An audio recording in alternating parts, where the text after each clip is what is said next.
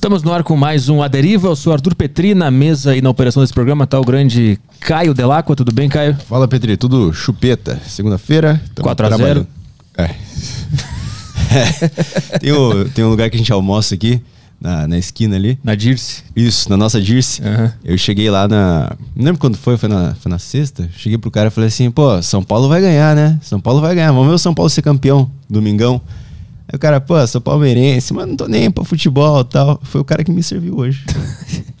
Depois de, me, de meter em mim de quatro. Mas toca a ficha aí nos nossos avisos de hoje.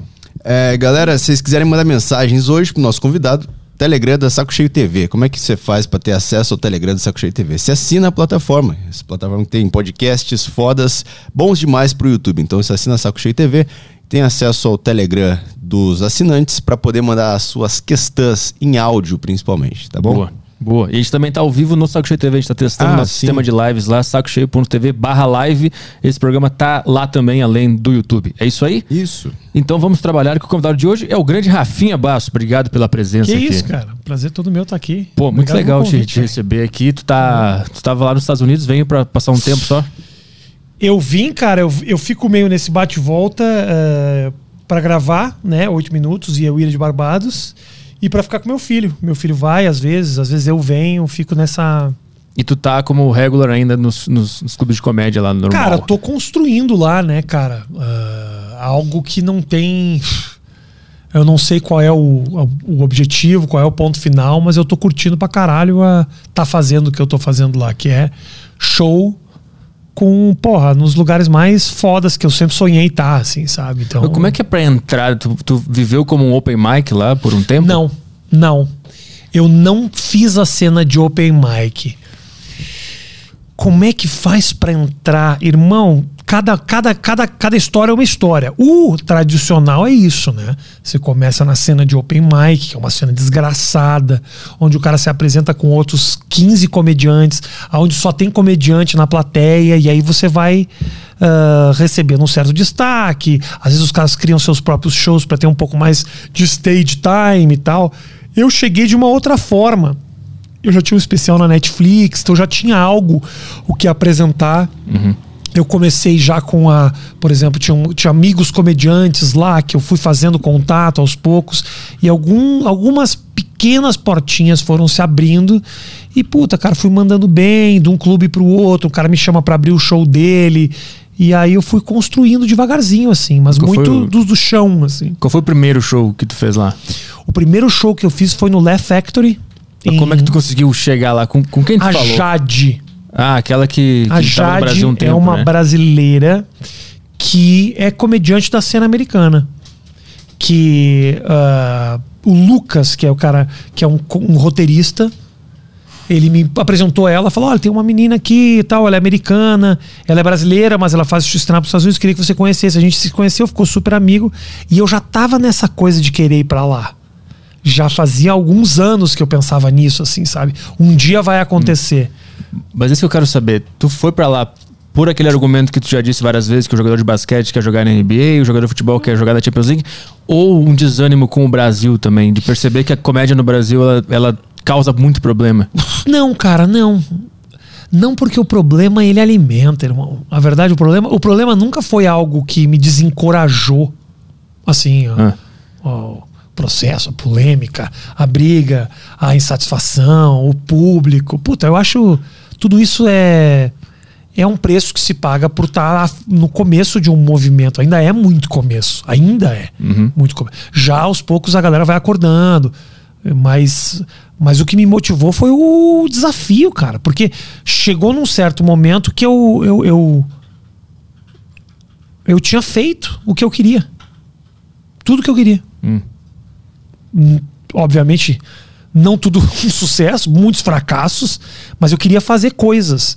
Eu queria dirigir um filme, eu queria dirigir uma série, eu queria atuar numa série, eu queria ter um especial na, na Netflix. Eu, eu fiz, cara. Fiz. Mas não tem nem um pouquinho de desânimo. Que eu acho que eu vi no Joe Rogan, tu falou que tinha algumas coisas no Brasil que te desanimaram de fazer stand-up no Brasil. mas não não não dos problemas que eu tive pessoalmente assim Ah. não dos problemas que eu tive com a- o processo com a rejeição nada disso tem coisas no Brasil que me desanimam Me desanima entrar num boteco, tem 15 de Jaú contra 15 de Piracicaba e o som é o Aviões do Forró. Isso me deixa chateado. Eu, eu, eu falo, puta, não é, não, eu não queria, não, não, não gosto da música, não curto o campeonato de aspirantes de São Paulo, não é para mim. Uhum. Então tem coisas da, do dia a dia de, do Brasil que eu não sinto muita identificação. Mas da comédia especificamente, cara, eu queria, eu queria muito me colocar num lugar aonde eu olhasse outros e me surpreendesse. E me surpreendesse e conhecesse gente nova e visse gente, pô, lá nos Estados Unidos às vezes eu vejo caras que eu nunca vi o cara na vida. Aí o cara sobe no palco, puta, é melhor do que os caras que eu, que eu achava que eram os melhores, assim, sabe? Uhum. E eu pergunto, pô, de onde saiu esse cara? Ah, esse cara é. Fez há muito tempo, teve um sitcom quando ele era mais novo, não deu certo, mas é um puta cara que destrói nos clubes. Então é muito inspirador, assim. E eu e mais alguns ali, nós viramos meio que a referência da turma aqui durante um tempo, né? Uhum. Principalmente quando a internet ainda era. Ainda não tinha muita coisa na internet, a galera se inspirava muito no que a gente estava fazendo. Então eu queria também poder olhar para outros e me inspirar, porque uh, era, era a referência sempre foi lá fora. Sim. Não uhum. era aqui. Não era o Chico Anísio, não era o Jô Soares, não era esses caras. O que, que tu acha que tem lá que, que qualquer clube de comédia que tu for, tu vai ver um cara extraordinário. Eu vejo que aqui tem muito medo. A gente tem muito medo de arriscar certas coisas que lá eles não têm. Não sei se tu entende isso. Lá o, o conceito de processar alguém por piada é uma coisa que eles nem compreendem isso. É. Mas por que que Eu lá aconteceu se as pessoas isso? deixam de testar aqui por causa da você acha que é um pouco por causa do medo de processo? Eu acho que entra no meio que no subconsciente um medo de rejeição, um medo de sofrer, porque às vezes o cara não tem como bancar e se acontecer, então eu vou jogar mais seguro. Você acha? Pode ser. Eu não, não tenho a... Bom, lá se faz isso desde que entendeu, o cinema era preto e branco, entendeu? Não, não, há muito tempo os caras fazem esse tipo de coisa. Clubes de comédia, tem clube de comédia lá com mais de 50 anos. Então, os caras fazem há muito tempo. Isso evoluiu há muito tempo. E para que você consiga se destacar de alguma forma, você tem que trazer algo novo, você tem que testar, você tem que ter uma você tem que ser uma, uma figura criativa. Uhum. E tem muita gente fazendo. Mas muita gente fazendo. Muita. Porra, o que o. No Comi, na época, a áurea do Comedians, quantas pessoas a gente podia confiar que tinham 20 minutos bons? Sei lá, 60, 70. Assim, lá é qualquer cara tem 20 Lá, uma vez eu cheguei no Left Factory e falei pros caras: por que, que eu tô subindo pouco no palco? Eu já tava construindo uma relação com esses caras, porque eu tava tendo, eu tinha o meu próprio show, já tinha lotado duas ou três vezes. Eu falei, porra, eu tô fazendo esse show para construir uma relação com vocês. Aí vocês me dão um, um, show por semana, dois shows por semana. Eu quero me apresentar mais aqui. O cara falou, brother, você faz ideia de quantas pessoas se apresentam toda semana aqui? Só em Los Angeles, a gente pode agora ligar para 2.500 pessoas. Nos Estados Unidos inteiro, nós temos mais de 20 mil comediantes que a gente confia. Então não, não, não é assim. Você está numa posição muito privilegiada. Uhum. Então a, a, a, a, disputa ali é, é um negócio de outro mundo, cara. É muita gente e muita gente boa, porque para o cara se manter comediante e dedicar a carreira dele a isso, ele tem que ser pelo menos mediano, assim. O cara não pode ser ruim, porque senão o cara, o cara não vai morrer de fome, entendeu? Sim, o cara já passa, no, já é eliminado no processo ali, no início, né? O cara não tem condições de, de evoluir com, criativamente. Agora, brother, é foda. Aqui também, não, hoje em dia, não tá tão não tá tão simples assim, eu imagino, de não, não, começar aqui... a carreira, entendeu? Mas o, o, meu ponto é mais pela, pelo, pelo medo também. O, o medo, principalmente o medo de, de tentar arriscar alguma coisa nova, que eu acho que é isso que evolui a arte. Lá fora, é, é, a comédia é tão evoluída porque não existe esse negócio do medo. De ter medo de que algo vai acontecer, que a justiça vai atrás de mim. E aqui existe esse elemento. E o medo sempre impede o processo criativo de um artista. Ok, eu não sabia, eu não, eu não tenho a, eu, eu não eu, eu, eu acho, não eu sei. não bati esse papo com a turma uhum. para saber do medo.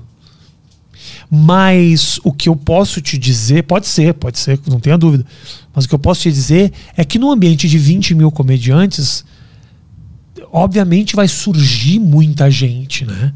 Vai surgir muita ideia, vai surgir muita perspectiva, uhum. vai surgir muito projeto, vai ter muita coisa acontecendo. É um ambiente com muito onde floresce muito mais, né?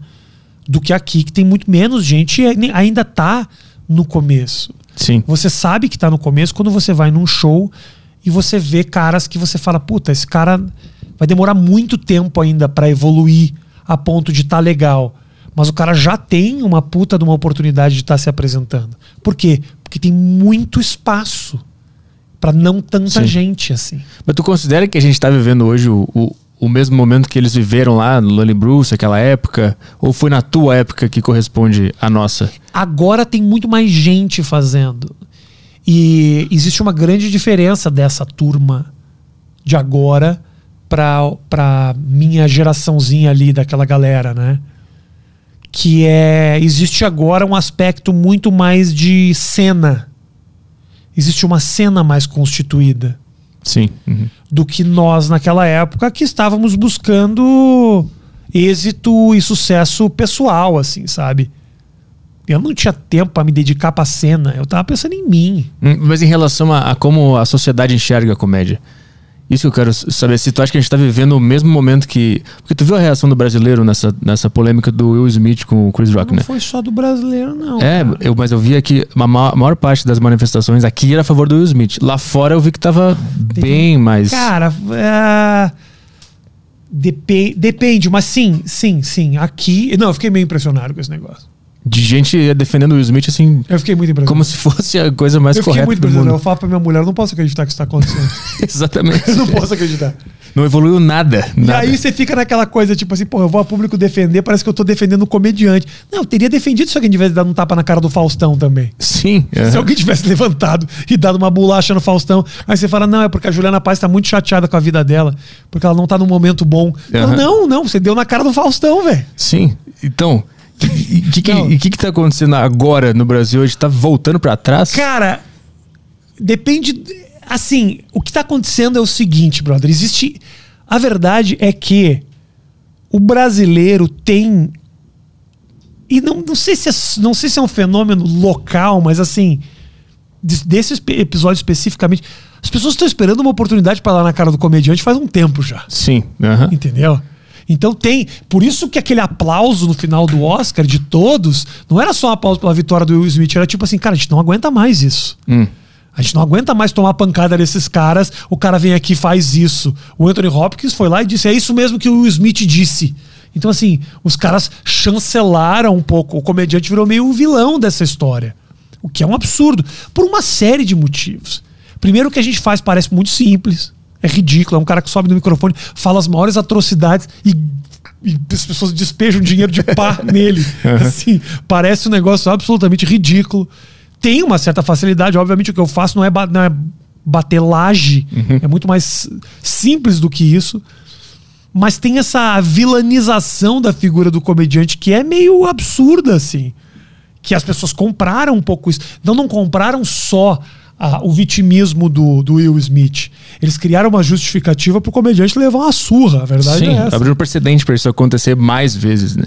Não acho que isso vai acontecer nos clubes de comédia, não acredito que isso vai acontecer, mas eu fiquei muito assustado como as pessoas tiveram a oportunidade de despejar esse ódio que estavam da comédia, que um, há um tempo atrás parecia que era ódio ao Rafinha, e não era um ódio ao Rafinha. Uhum. Mas esse ódio vem da onde? Vem da ignorância de não entender o que está acontecendo? Ou o que, que é? Eu não entendo essa revolta. ignorância, vem dessa. Eu acho que vem uh, dessa vontade de abraçar o problema do próximo, de querer. Uh, como eu posso te falar? Pela aceitação às diferenças, que eu acho maravilhoso. É um movimento muito interessante. A gente está tentando lutar contra o preconceito, contra o racismo, contra o bullying. É maravilhoso isso. Só que chegou num, num extremo em que a gente não tem mais limite e o, a vítima hoje em dia tem muito poder. E se você se sente vilanizado, uhum. se você foi ofendido, eu abraço a tua dor. É maravilhoso que a gente esteja abraçando a dor da mulher que foi violentada durante muito tempo, do negro que sofreu preconceito. Só que chegou num certo momento em que não existe mais diálogo. Uhum. A, vi, a, a, a causa da vítima está acima de qualquer suspeita. Uhum. E às vezes as coisas não são feitas dessa forma. E precisa haver um diálogo, uma conversa. Só que hoje em dia, pela rejeição, pela rejeição a essa violência, a essa agressividade toda, a gente não tá nem permitindo o diálogo. Então o cara que vai a público dizer assim, o Will Smith é um imbecil, esse cara, as pessoas assumem que esse cara é a favor da piada contra o câncer. É, humilhar pessoas com câncer. é isso que ele acha que o cara está defendendo. Da mesma maneira que quando deu as polêmicas comigo lá atrás e eu lutava pela minha liberdade de poder me expressar, as pessoas achavam que eu queria liberdade de expressão para poder ofender o outro. Uhum. E eu falava, você não está entendendo. A gente vai conversar sobre esse assunto daqui a 10 anos, que vocês vão entender que o que eu estou tentando fazer aqui é e tentar lutar pela liberdade, não só da minha classe, como a liberdade de poder me expressar. Porque a longo prazo não é só o comediante que vai ter a, seu, a sua liberdade cerceada. Vai ser o comentarista político, vai ser a pessoa que opina no boteco. Então, assim, vamos segurar essa onda e vamos conversar sobre isso. Mas as pessoas estavam mais preocupadas é, é no que, em, em tentar, de alguma maneira, uh, tirar a minha, a minha, a minha, a minha motivação para aquilo. Achava que eu queria uhum. era tocar o puteiro. Queria também. Sim, mas acho que também se usa muito como bode expiatório o comediante, porque obviamente existem pessoas ignorantes e, e, criminosas e burras que vão fazer alguma coisa dessa que a gente tá falando agora. Mas não é o comediante, mas o que aparece em público é o comediante. É muito Isso. mais fácil tu bater naquele cara do que ir atrás de um cara de verdade que é um filho da puta, né? Porque o comediante, ele acaba sendo ele acaba sendo considerado o mensageiro do caos. Assim, né? Sim, isso. E na verdade o caos só acontece. O que eu falo, Arthur, o que eu falo depende muito da interpretação, tanto das vítimas que eu que eu posso vir a ofender, como daqueles que se deixam inflamar pelo meu discurso. Eu nunca recebi uma mensagem de alguém que ouviu algo que eu disse e saiu batendo em pessoas. Uhum. Nunca aconteceu. Agora, realmente, eu posso não ajudar muito as diferentes causas quando eu falo certas coisas. Agora, e eu não tô aqui também para defender, nem é o meu tipo. Eu fico defendendo tanto isso que as pessoas acham que assim, que vai assistir no palco eu sou um cara racista, preconceituoso. Sim, não é isso. Não é. Mas eu acho que eu quero que as pessoas tenham liberdade de poder tentar. O comediante, ele tá sempre tentando. E ele tem direito, ele tem que ter o direito de errar. Porque só errando é que ele vai acertar pra caralho. Só tendo liberdade criativa e não tendo trava é que ele vai poder se dar o direito de chegar a coisas muito legais. É, exato. Eu, eu, quando tenho um medo envolvido no processo Sim. de criação, tu não vai chegar no. Acabou. Naquele ponto que vai ser inteligente, que não vai ofender ninguém, Exato. que vai conseguir passar de uma forma perfeita. E se tu não conseguir chegar lá, tu vai estar sempre sambando em cima do medo ali. Exatamente. E por, é por isso que durante todo aquele momento meio conturbado da minha carreira, eu tinha isso muito claro na cabeça, que é o seguinte: se eu me deixar abater, eu vou pisar no freio. E eu não tenho controle sobre esse freio. Porque eu não sei o que, que vai dar problema. Uhum. Então, assim, eu posso tentar não falar disso, não falar daquilo, mas vai dar outro problema lá na frente. Se quiserem escolher problema, meu irmão, os caras assistem os episódios do, do A Deriva e vão encontrar 300 problemas uhum. no que está sendo dito aqui. As pessoas encontram, basta elas quererem. Não é papel meu também estar tá me cerceando o tempo inteiro para evitar que esses problemas aconteçam, porque eu não tenho absolutamente nenhum controle. As piadas que me deram mais problema não foram as piadas mais pesadas que eu fiz. Uhum. Só que escolheram aquelas. E podem escolher piadas de qualquer um. E vai ser assim sempre. A não ser que a gente batalhe contra isso. Só que é meio patético. Eu tava conversando outro dia com um amigo meu comediante, falei isso, cara, o comediante não quer perder o tempo dele lutando pela pela classe. Um sindicato de comediantes seria uma das coisas mais patéticas do mundo. Mas ao mesmo tempo, quem é que vai lutar pela liberdade do comediante de poder se expressar e fazer as suas piadas? Uhum. É foda. Ele, porque obrigado. o cara tem que ser advogado de si mesmo. É uma merda. É uma merda. Esse papo aqui ele é muito importante. Mas cada vez que eu vejo eu falando isso, eu sinto que é, é patético. Sim, mas é te obrigado a fazer quando é. tem pessoas dizendo que tem que bater no cara. E eu não fiz isso durante um tempo. Uhum.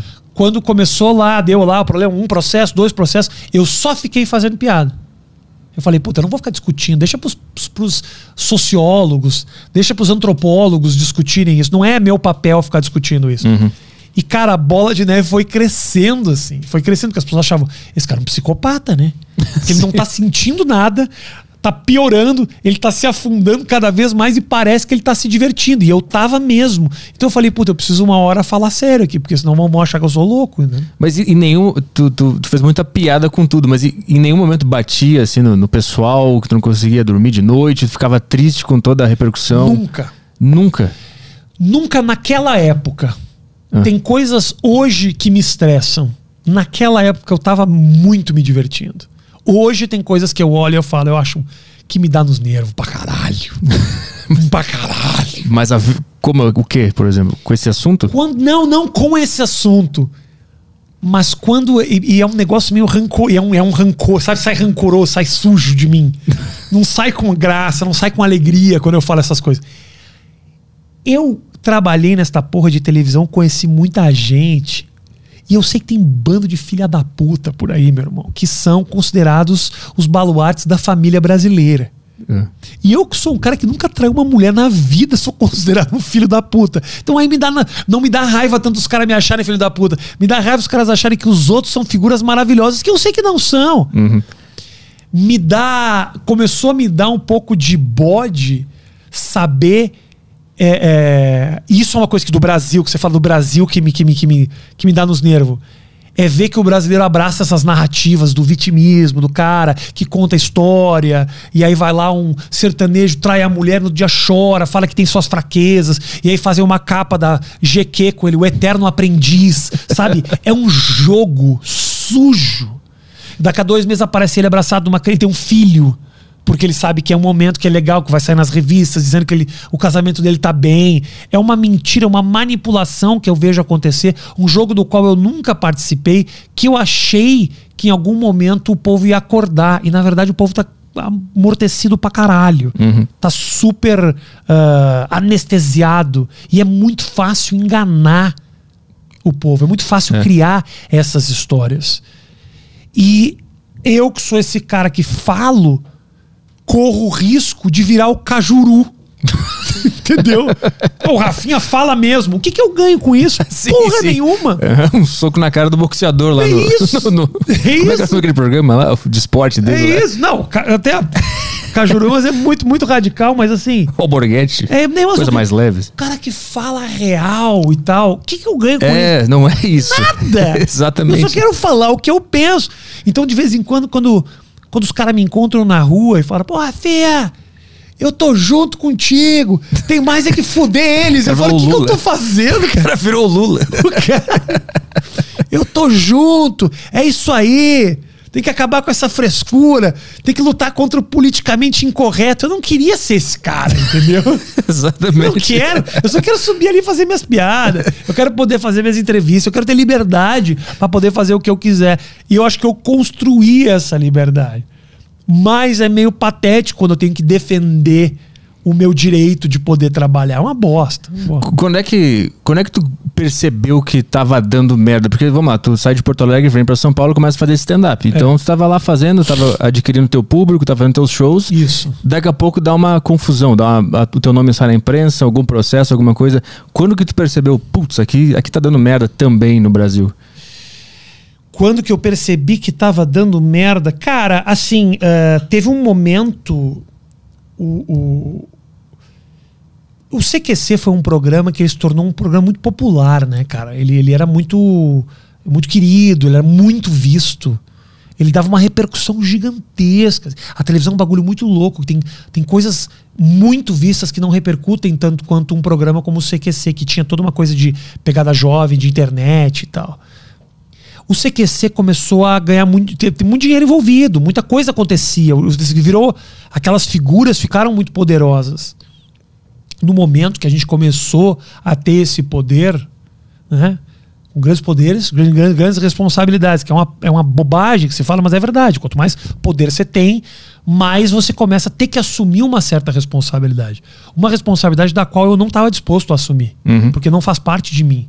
Porque me chamaram de um show à meia-noite no Teatro Crown Plaza, na Frei Caneca. O cara, meia-noite, falou assim: tirou daquele lugar, levou para uma mesa na bandeira e falou: O que, que você quer fazer? Eu falei, cara, eu queria poder fazer comédia e jornalismo. Beleza. Quando apareceu o CQC, eu fui o primeiro a ser contratado. naquele momento eu queria continuar tendo a liberdade de poder fazer as coisas que eu sempre fiz. E fui escolhido para essa figura, né? Do maldito, do cara que falava os absurdos, que para mim tava lindo. Um dia os caras começaram a querer que a gente pisasse no freio. Uhum. Que eu tinha a mais absoluta noção de que ia ser o fim do projeto. Mas foi fácil tomar essa decisão de não pisar no freio e não pedir desculpa e, Foi. e manter? Foi, porque eu. Meu irmão, eu ganhava 850 reais na RBS, no Rio Grande do Sul. Cheguei em São Paulo, tava ganhando uma puta de uma grana, fazendo show lotado no Brasil inteiro. Uhum. Eu falei, puta, eu, eu não vou deixar de ser isso aqui. Eu não posso deixar. Pra quê? Pra chegar onde? Pois é. Essa é a questão. Essa, essa ambição pode te, te travar em algum momento. Trava, né? trava. Mas existe ambição. E tem amigos que jogaram o jogo, que viraram outra coisa. Se modificaram e se permitiram. Se permitiram virar coisas completamente diferentes. Eu não estava disposto a fazer isso. Eu não ia ser feliz dessa forma. Só pelo poder, só pela, pela ambição, só pelo lugar onde eu podia chegar. Eu tive uma reunião com a Bandeirantes na segunda, na minha segunda ida para lá, em que eles falaram, cara, você é um puta comunicador. O povo gosta de você.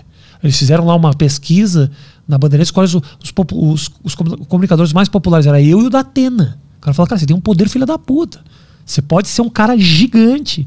Você é muito mais inteligente do que esses caras que estão brilhando no caralho. Então, assim, segura a tua onda, cara. Segura a tua onda, joga o jogo. brasileiro tem memória curta. Tu pensou em jogar um jogo em algum momento? Eu, eu cara, eu, eu, eu, eu fiquei eternamente com o pezinho na água e não botando, sabe? Aham. Eu botava e tirava, botava e tirava. Eu ter aceitado fazer um talk show foi uma tentativa de botar o pé na água, entendeu? Só que não era, não, não, não, era um ambiente que eu me sentia confortável, me sentia um palhaço com a roupa que não cabia no meu corpo. Eu não, não, eu não consegui, não consegui, não consegui ser quem eu sou. Uhum. Porque tem a. O teu, no teu show tu quer falar merda. Aí o cara te conhece pelo, pelo programa que tu tá lá entrevistando bonitinho. Aí o cara te vê no show e pensa, puta, mas não é aquele cara que eu Tem- acompanho. Tem muita coisa, né? Cara, tem coisas assim. ah, aquele projeto fez bem pra mim, no fundo.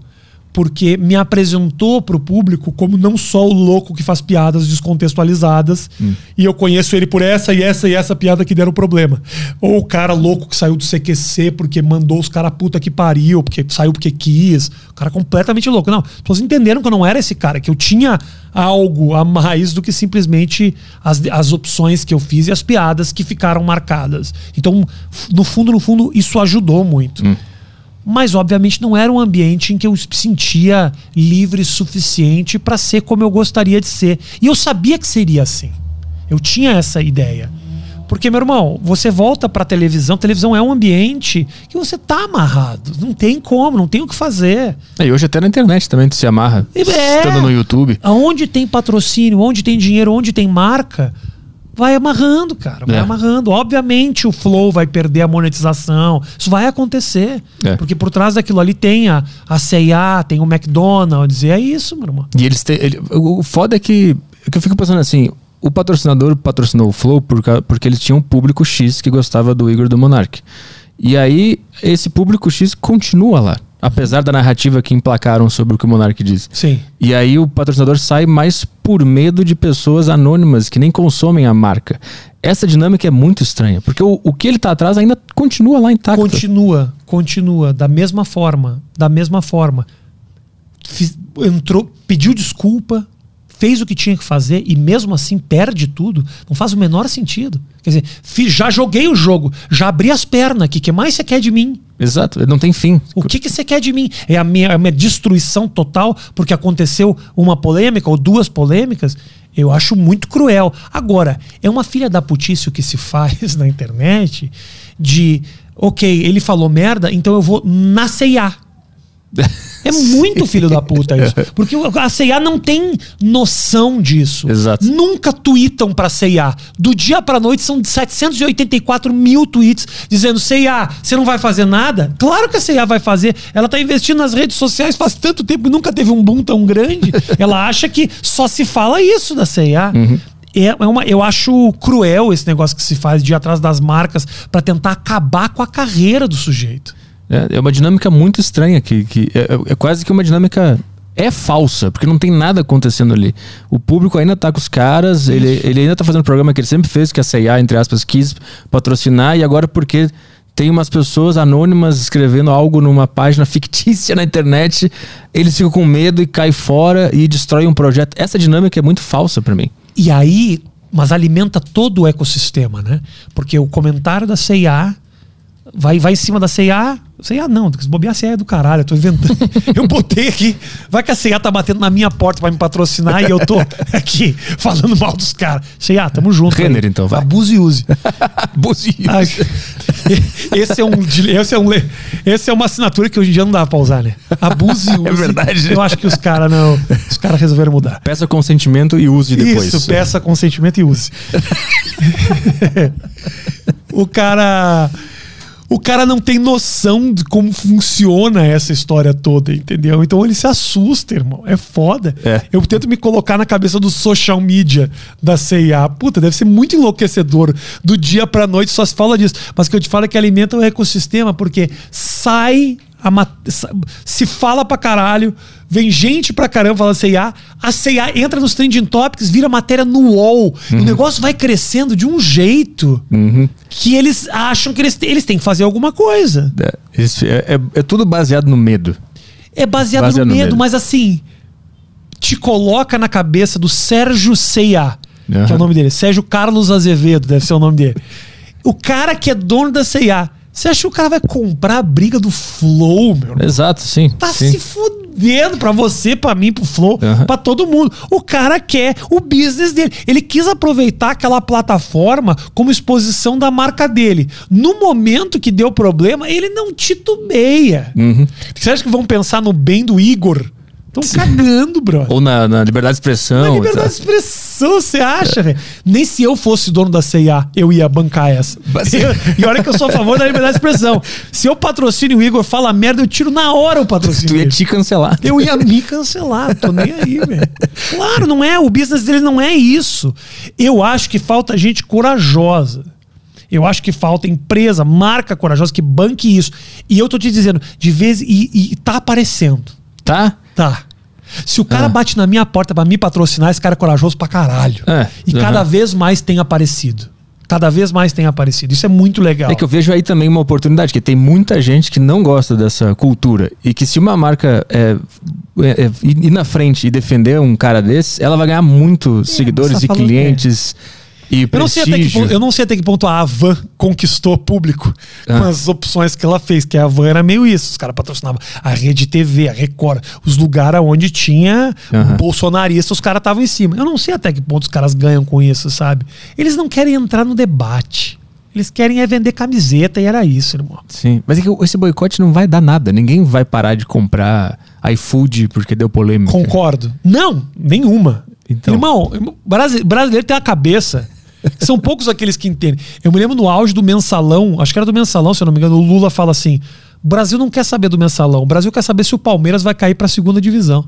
E é verdade, cara. É verdade, não tá se lixando. Tá, fo- Foda-se o, o, o, o escândalo. Agora as pessoas começam a ter um pouco mais de consciência, entender um pouco mais. Mas acho que a marca não perde mesmo.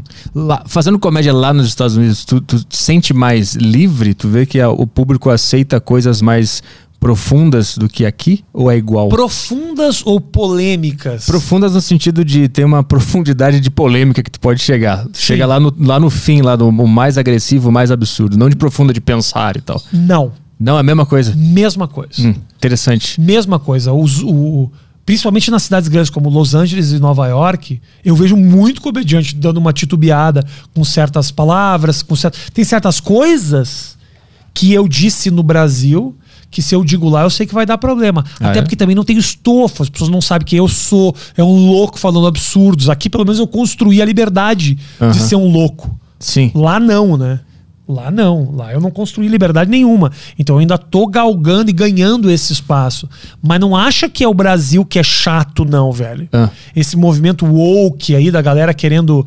ah, controlar um pouco o discurso e é errado, politicamente correto, essas coisas todas. Não é um fenômeno da, da, da, da Avenida Paulista. É, vem importado de lá, inclusive. É né? de lá, entendeu? É tudo que rola lá uma hora bate aqui. É um pouco isso, cara. É um pouco isso. Mas acho que a diferença é que lá o cara não tem como usar o Estado pra punir alguém que falou alguma coisa. Sim. Essa é a diferença Sim. básica, né? Mas, cara, o maior. Eu vou te falar, a maior perda no caso de um problema, né, um problema entre aspas desse, não é o Estado. Porque o Estado aqui não vai me colocar na cadeia. Eu não vou pra cadeia por causa de injúria e difamação. Eu vou gastar dinheiro. O dinheiro não é o problema. Porque a grana que eu vou ter que pagar num processo desse não, é, não vai me deixar pobre. O problema é a tua marca. E o que isso pode fazer com você a longo prazo. Um comediante que está envolvido numa polêmica que bomba pra caralho, ele pode ser prejudicado de muita coisa. O que eu perdi foi muito mais do que dinheiro. Ou tardes no fórum de Pinheiros. Foi essa, por exemplo, ah, perder certos projetos, perder filme, série, canal de televisão que não fala mais. Eu sei que eu perdi isso de maneira consciente. E também não que eu sinta falta, por favor. Esse é o jogo que a gente tá É o falando jogo, antes, né? é o jogo. É um jogo que você abraça ou não. Ou você dá um passo pra trás, pede desculpa, mete o rabo no meio das pernas e vira o Luciano Huck. Pode ser. É uma opção que você tem pra fazer. Aí você joga o jogo. Quando dá problema, você tem todo um, um serviço, você contrata o pessoal pra administrar crise. E acontece isso. O Will Smith no outro dia tinha lá toda uma redação de um post dele pedindo desculpa, super bem redigido. Existe um sistema por trás da polêmica. Agora, resta você saber se você quer comprar os riscos ou não. Eu compro, mas eu sei o quanto eu perco. E perco mesmo, eu não tenho dúvida de que eu perco. E eu vejo. E aí que eu, a longo prazo, que eu te falei, começa a me estressar. Eu vejo um monte de filha da puta que realmente tem um coração ruim ganhando pra caralho porque tá envolvido nesse jogo. Mas aí eu não posso sofrer porque a opção minha foi voluntária, entendeu? Sim, é o mundo de aparências, né? O que, o que aparece pras pessoas é o que é. É isso. É isso que acontece. É isso, é isso. E as pessoas que contam histórias, o vitimismo, da onde que eu saí, como a minha vida foi difícil. E aí não é. é- é- o, o povo compra. É fácil enganar o povo, irmão. Não é difícil. Eu quero saber como é que foi a, a primeira vez que tu pisou num palco americano, o que, que tu sentiu e como tu se preparou pra essa noite. Tu ficou nervoso pra caralho ou ficou de boa? Eu, cara, em 2011, eu fui pra. Quando deu aquele negócio meu da matéria no New York Times e tal, eu fui pra Los Angeles. Eu tinha lá uma agência que eu fechei, que começou a me representar, chama William Morris, que é uma puta agência lá. E eu comecei a fazer teste, fiz um teste pra filme, umas coisas assim. E eu tinha o negócio do stand-up na minha cabeça, que um dia eu ia querer fazer. Só que eu achava que não era o melhor momento, porque eu falava, porra, se eu começar agora a fazer stand-up, aonde eu quero chegar aqui vai demorar muito. Se eu pego um papelzinho num filme do Ben Stiller, pode ser um negócio muito mais do caralho. Então eu acabei. per- E, obviamente, é muito, é- não é tão simples assim para um comediante estrangeiro ter esse, esse espaço em Hollywood, assim. Mas eu fui, fiz teste, conheci gente, tive reunião com o Jack Black, com o Adam Sandler, no, no, no- na produtora do Steve Carell, conheci gente pra caralho, assim. E o negócio do stand-up eu deixei para um segundo momento, mas sempre eu ia assistir lá no Laugh Factory, eu ia no improv, olhava os caras e sempre pensava, porra, cara, será que eu tinha condições de fazer isso em inglês? Eu olhava um cara e falava, puta, mas eu, eu, eu- porra, se eu traduzir umas piadas minhas aqui pro, pro, pro, pro inglês, eu acho que vai, hein, cara. Porra, eu acho que de repente rola. E eu fiquei com esse negócio na minha cabeça, assim, cara. Mas aí fui tocar minhas coisas no Brasil, tinha coisa pra fazer. Era bem naquele momento, 2011, na saída da televisão, tinham certas arestas pra afinar, tinham coisas pra resolver. E eu acabei focadaço aqui. Mas sempre com o negócio do puta, eu, eu, vai rolar uma hora. Minha ex-mulher na época me incentivava pra caralho, falava, cara, vambora. Vambora, vamos morar fora. Vamos morar fora, vamos pegar eu, você e o Tom, vamos morar fora. Eu falei, porra, espera então, vamos, uma hora vamos. E aí ela vinha a cada três meses, falava, e aí, agilizou, não sei o que e tal. E aí, no começo de 2017, eu cheguei e falei pra ela, tá, e aí? Pronto. Fiz três projetos Multishow juntos, Quando acabou o terceiro projeto, eu falei, tô pronto. Vamos? Ela falou, puta, eu quero divórcio. eu tomei pé na bunda. Vai indo. Vai, vai na frente. Eu, na, na sequência eu tô chegando. E aí eu me separei. E aí tive que ficar 2017 aqui, ainda mais um ano aqui, por causa do meu filho, para ele poder entender a história da separação e como é que ia ser o pai separado e tudo mais. Fiquei 2017 aqui, rolou o negócio do, do especial da Netflix que eu acabei gravando em 2018, mas eu fiquei com aquele negócio na cabeça, puta, eu quero fazer. Eu quero fazer, eu quero fazer, eu quero fazer. Começou a amadurecer. Cara, quando rolou o negócio da Jade vir para cá, e ela se apresentou, eu, eu consegui um monte de apresentação para ela aqui. E eu falei para ela, eu quero ir lá, eu quero fazer. Eu quero fazer. Você, você ro- rola de você conseguir um palco para mim? Ela falou, puta, você tem um especial na Netflix, já é um crédito. Eu acho que super rola, vou tentar.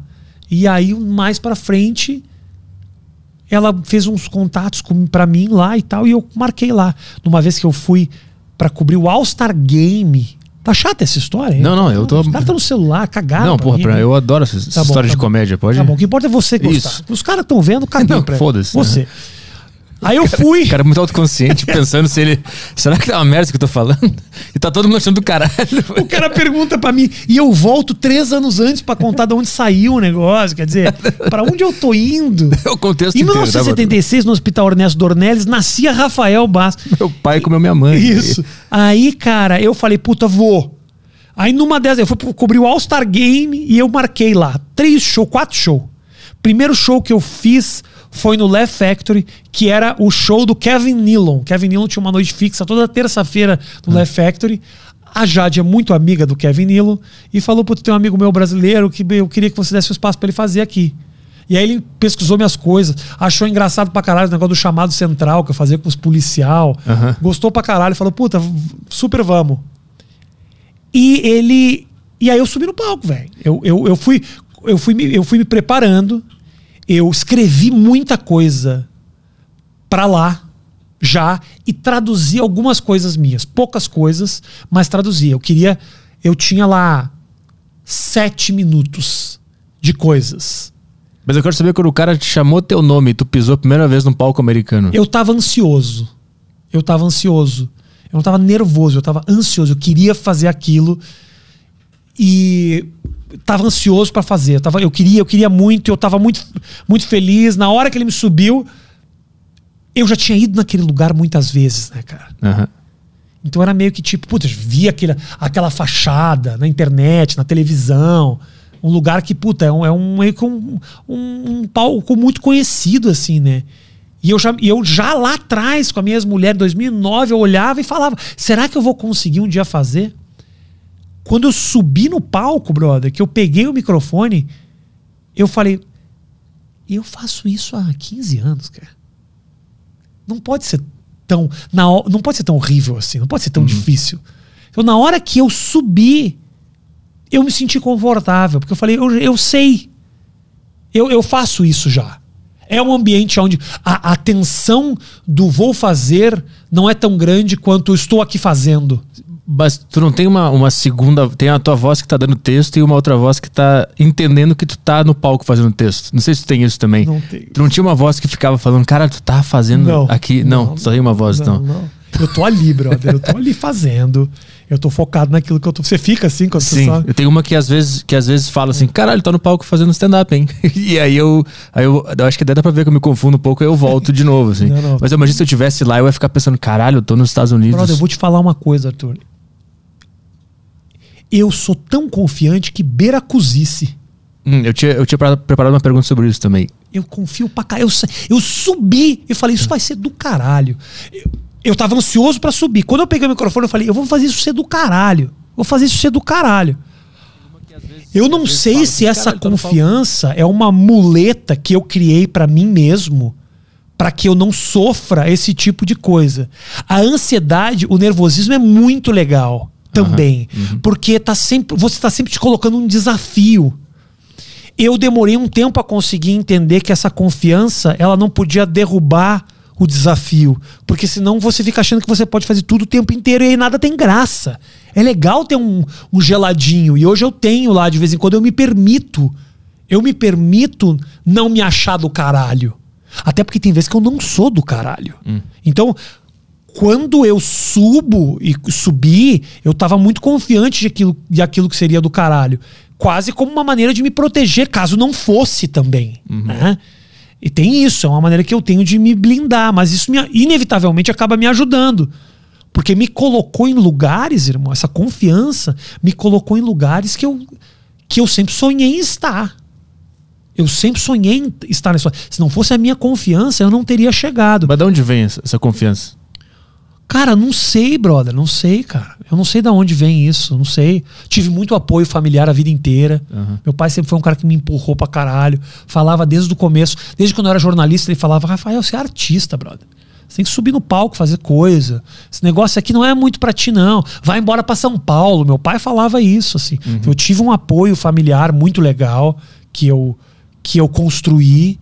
E acho que tem uma coisa minha também, cara, de ser de ser muito confiante. Eu acho que vai dar certo, brother. Mas ex- existe alguma parte da, da tua consciência que é insegura e tu precisa só calar ela ou ela nem existe essa insegurança? Não, ah, eu ah, inevitavelmente tem momentos que eu me sinto inseguro. Inseguro, que não são, que não tem a ver muito com a profissão. Essa insegurança me bate em muitos momentos.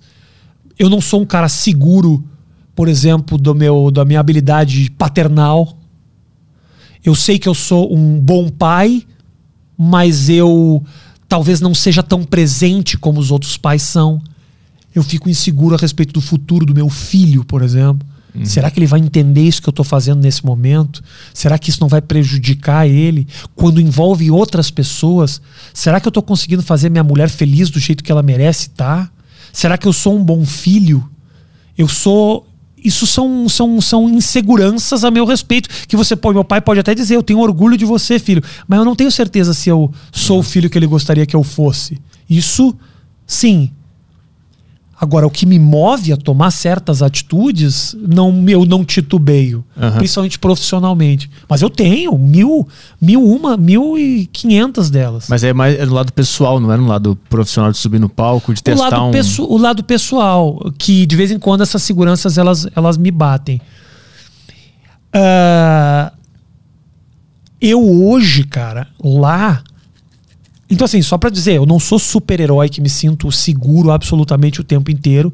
Também não sei até que ponto essa super segurança que eu tenho quando eu faço também não é uma blindagem que eu criei pra mim mesmo pra lidar com o, o fracasso, que muitas vezes acontece. Que muitas vezes eu não sou não sou nem, nem de perto o melhor e, e muitas vezes não chego nos lugares onde eu gostaria de chegar. Eu não tenho, eu tenho, eu, eu, por exemplo, uma insegurança profissional que eu tenho. Aí sim eu tenho. Eu não tenho segurança sobre subir no palco, sobre me apresentar nos lugares, sobre dividir o palco com os melhores. Mas eu sei que eu não tenho ah, o raciocínio avançado que outros têm eu não sou tão inteligente quanto outros. Eu vejo caras fazendo coisas muito fáceis e inteligentes. Já saiu pronto. O cara fala, por exemplo, eu tenho, eu tenho, eu tenho coisas da minha vida pessoal que eu quero levar para o palco. Eu não tenho segurança sobre falar sobre essas coisas. Eu, às vezes, não consigo colocar elas como piada ou como história em cima do palco. Eu tenho histórias maravilhosas que eu gostaria de transformar em comédia. Eu às vezes não me sinto hábil o suficiente para transformar isso em comédia. Não é não querer falar sobre esses assuntos. É simplesmente, porra, eu quero contar essa história. Eu começo por onde? Eu nunca tive nenhum tipo de treinamento. Então eu vou muito no feeling. E eu, com o aprendizado, com os testes, eu acabo sabendo o que, que é engraçado para mim ou não. Então, assim, hoje, quando eu subo no palco, eu tenho uma porcentagem de acerto muito alta. Eu estou para te dizer que 70% do que eu levo pro palco é legal, não absolutamente hilário. Às vezes o hilário nem é aquilo que eu imaginava que fosse, e às vezes eu erro nesse sentido, mas assim, a minha porcentagem de acerto é de 60%. Pô, se comparar com o começo, que tipo, eu não sabia, eu absolutamente não sabia o que ia ser engraçado quando eu subia.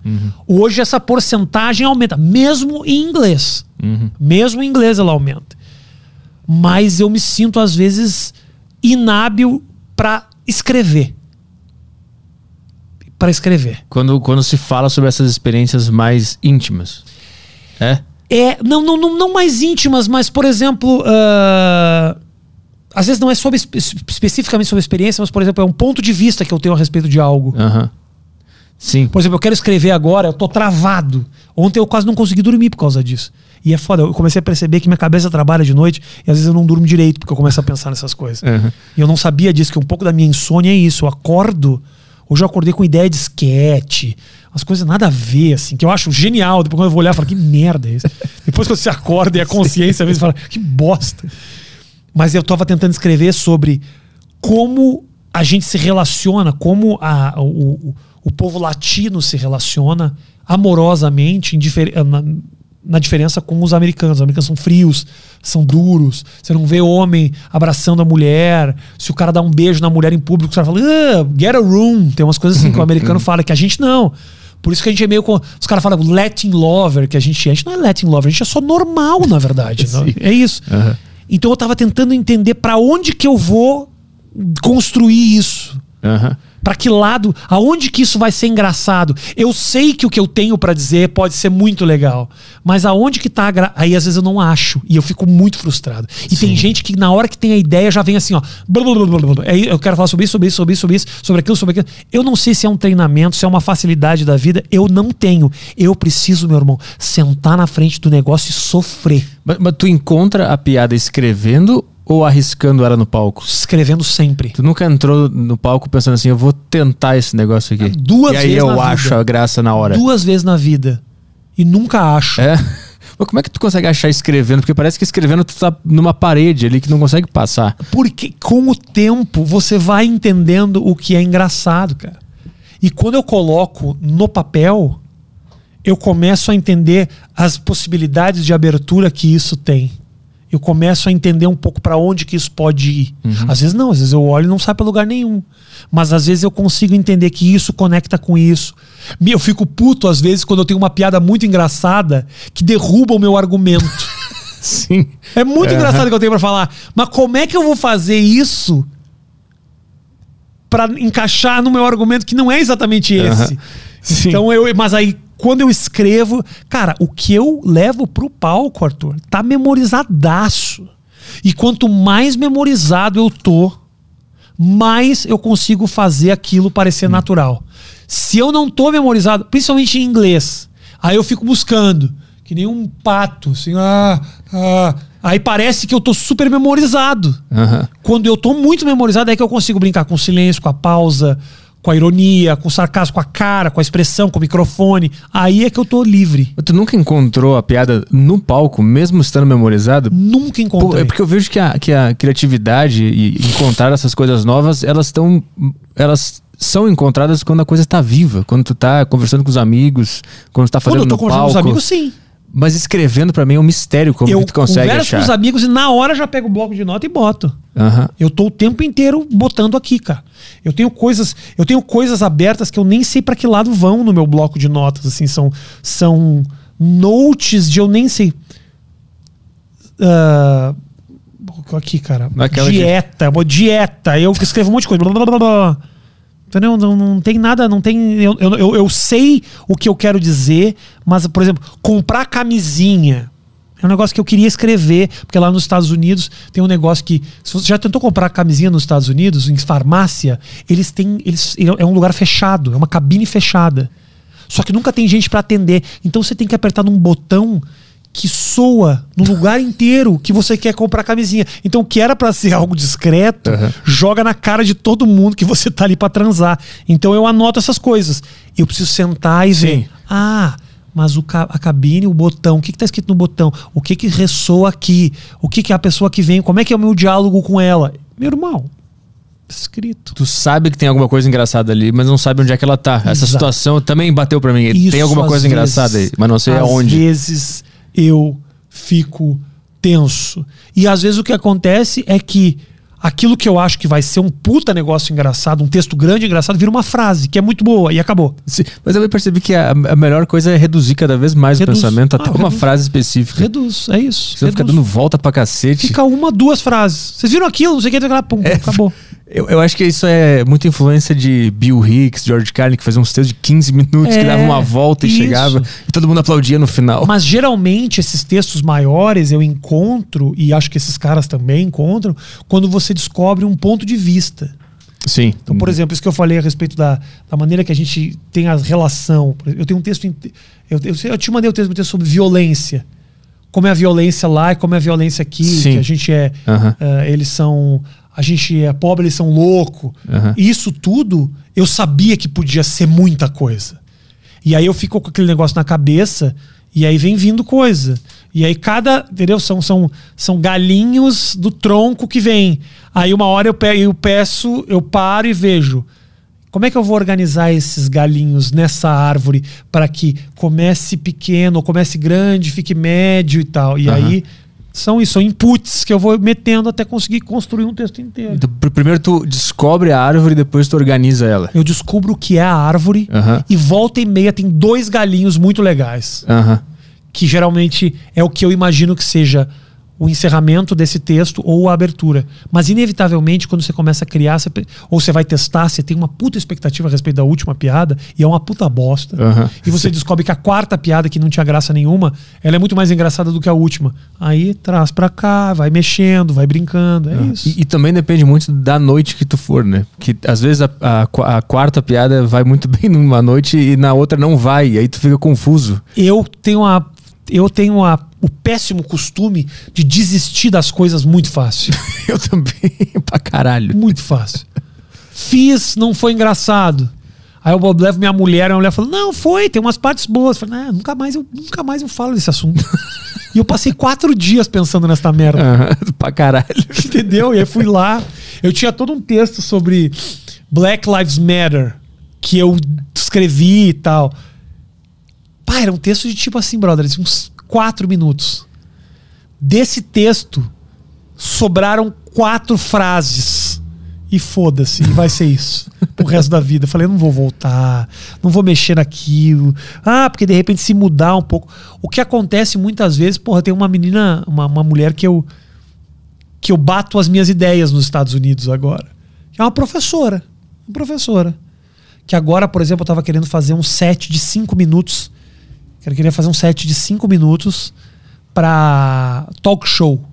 De repente, no futuro, sei lá, ir num Jimmy Kimmel da vida, se rolar e tal. No futuro, de repente, pode vir a rolar.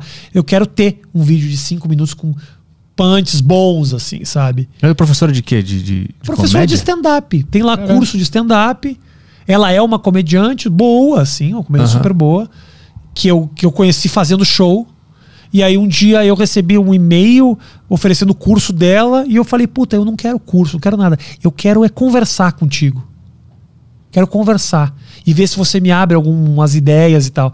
Pô, e tem às vezes piadas que eu tô fazendo de um jeito que ela fala, "Fa- se você fizer essa piada assim, é quase que mudar a maneira de eu fazer a piada. Puta, ela me ajuda pra caralho, pra caralho, pra caralho. Me ajuda muito. Eu nunca tive isso. No começo do stand-up aqui a gente tinha.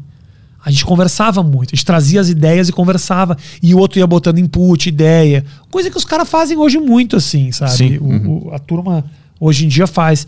E é um aspecto de coleguismo que a minha geração durou pouco isso, assim, sabe? Então hoje eu pago alguém pra fazer isso. Caralho. Ela não escreve nada pra mim, mas ela me ajuda Você dá outros ângulos da, daquele assunto. a né? organizar também Uhum.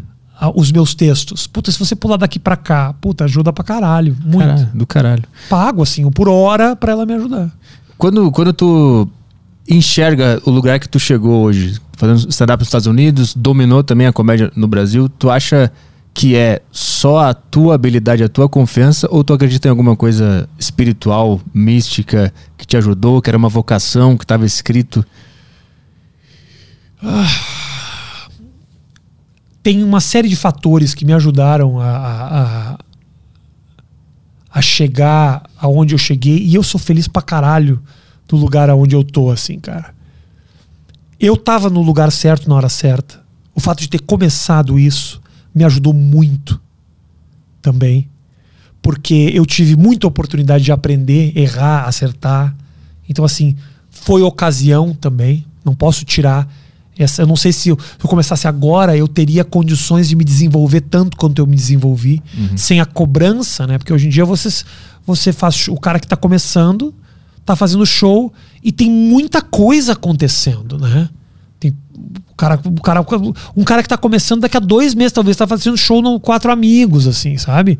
E porque os caras gostaram dele, querem dar uma oportunidade, pô, o cara tá fazendo show com os caras muito grandes. A gente começou isso, então a gente teve oportunidade de aprender. Tem muita gente que não aprendeu. Também eu tenho o mérito de, de ter desenvolvido, me desenvolvido como profissional também. Eu acho que isso ajudou muito.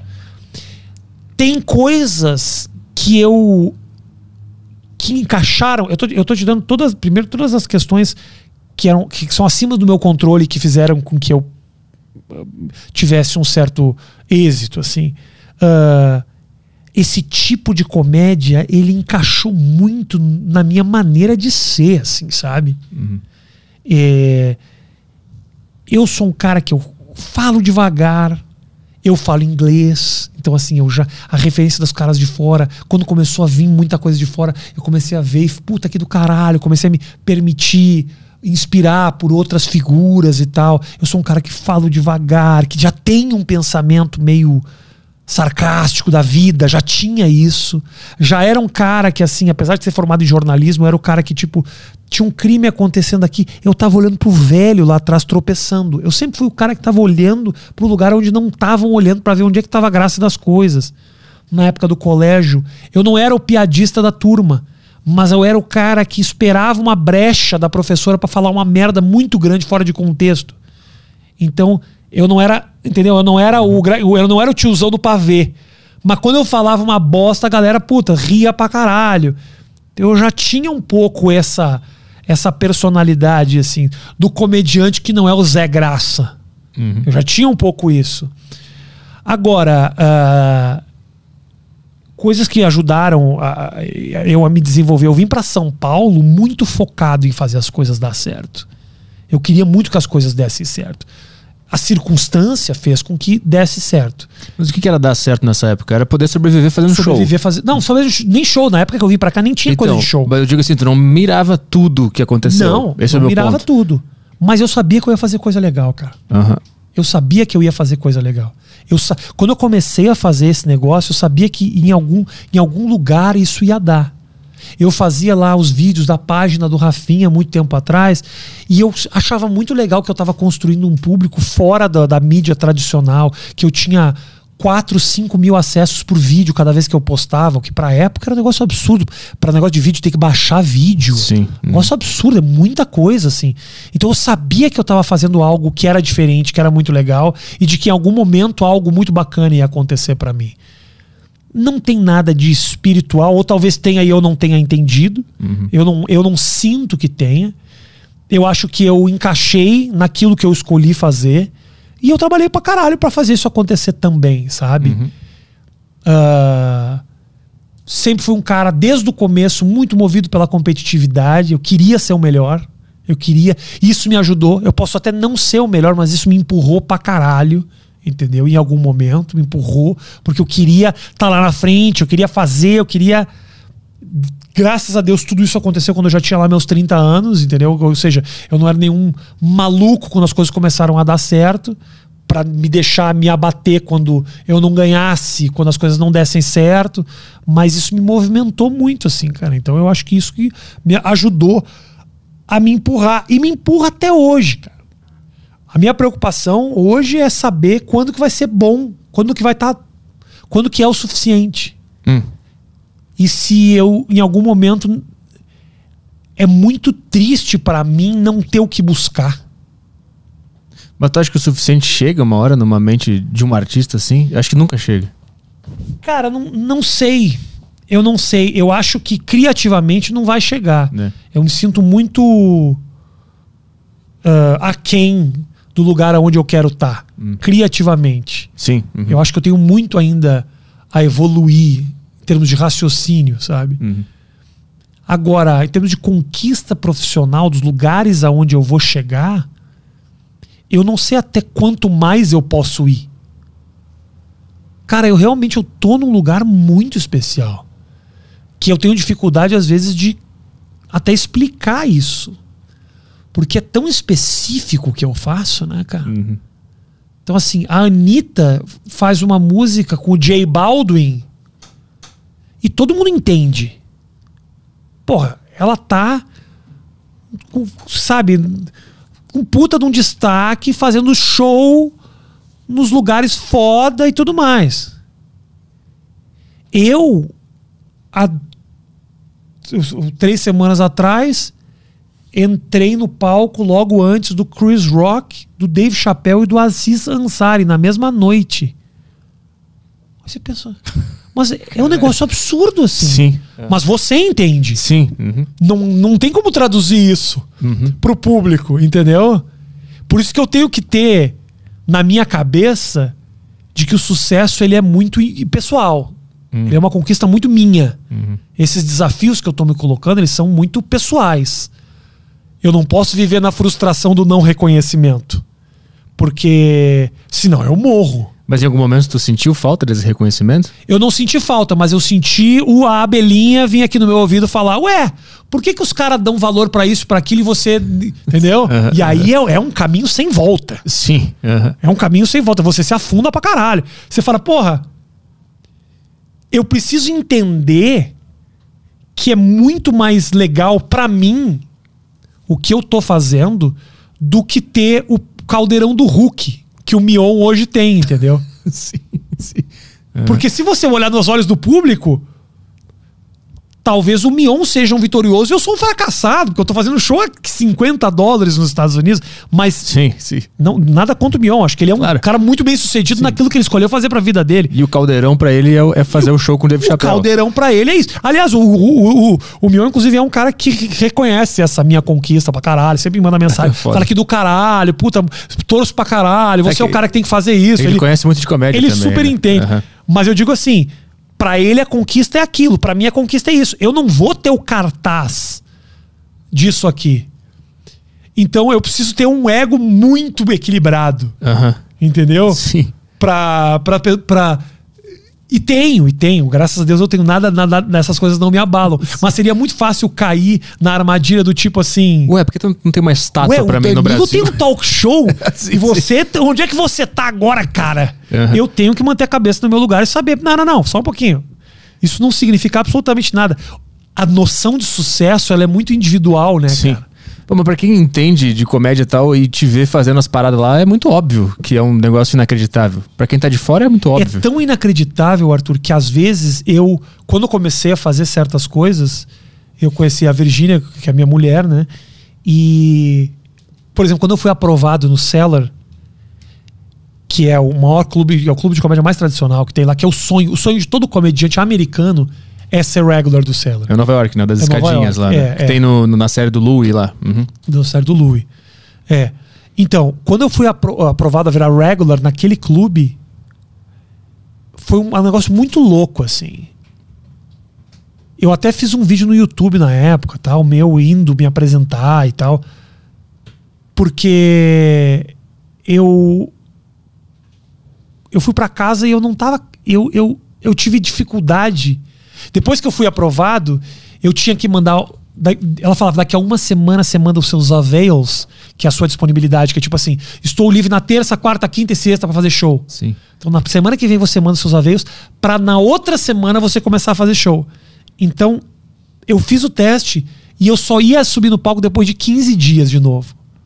Eu passei 15 dias perguntando pra minha mulher: "Mas aconteceu mesmo isso? É verdade isso?" Rafael, é verdade, você foi lá, a mulher te deu um e-mail, tá aqui o e-mail dela. Mas e se foi um negócio na minha cabeça? Porque não tinha nenhum amigo meu lá. Entendendo que tava. Não tinha nenhum amigo meu pra dizer, pô, que do caralho. Não tinha ninguém. O cara tava no filme do, do Jim Carrey, aquele. eu- que tá- imagina tudo. Eu tava, eu tava achando que eu tava imaginando, cara.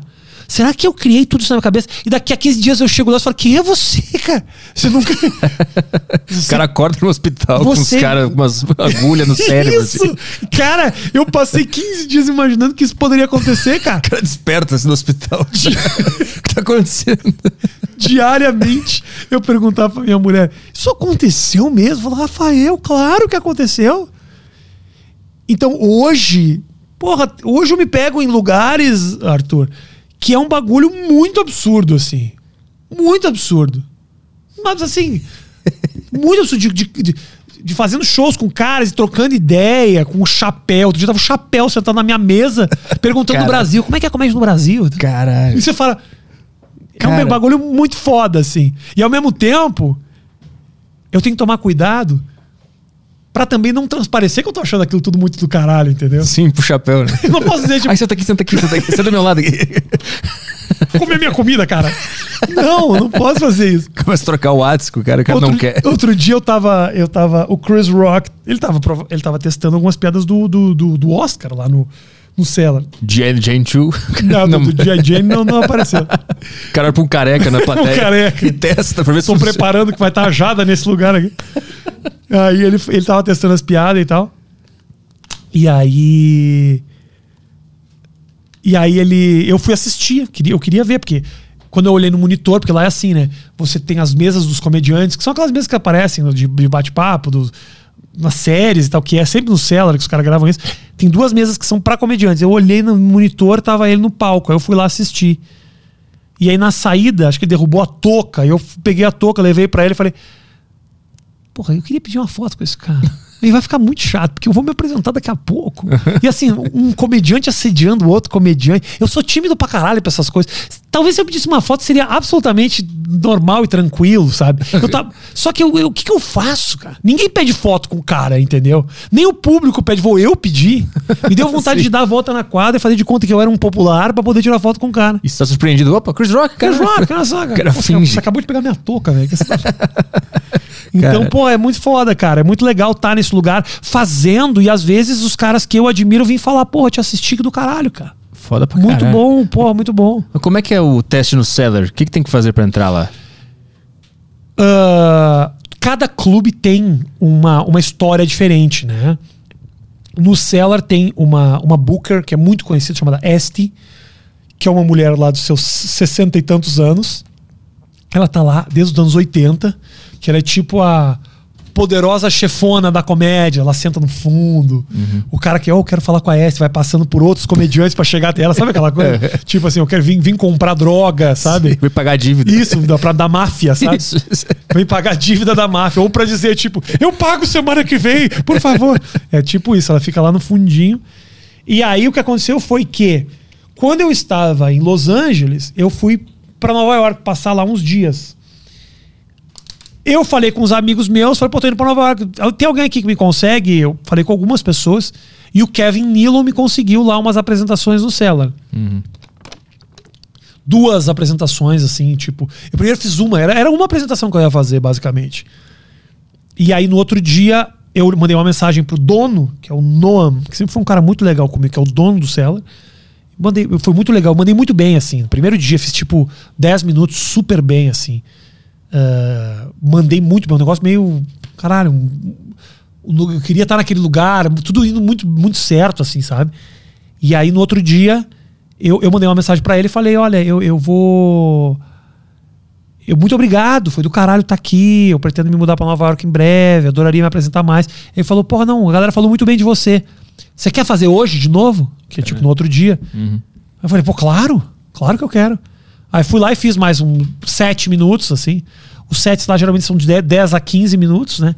Você era um menor, porque era só uma participação no meio do show ali, né? E aí voltei pra Los Angeles. Aí eu falei pra, pra, pra minha mulher, pra Virgínia, falei, Virgínia, não tem mais sentido a gente estar em Los Angeles. A comédia em Nova York é melhor, tem mais clube, tem os clubes mais tradicionais, os maiores nomes estão lá o dia inteiro.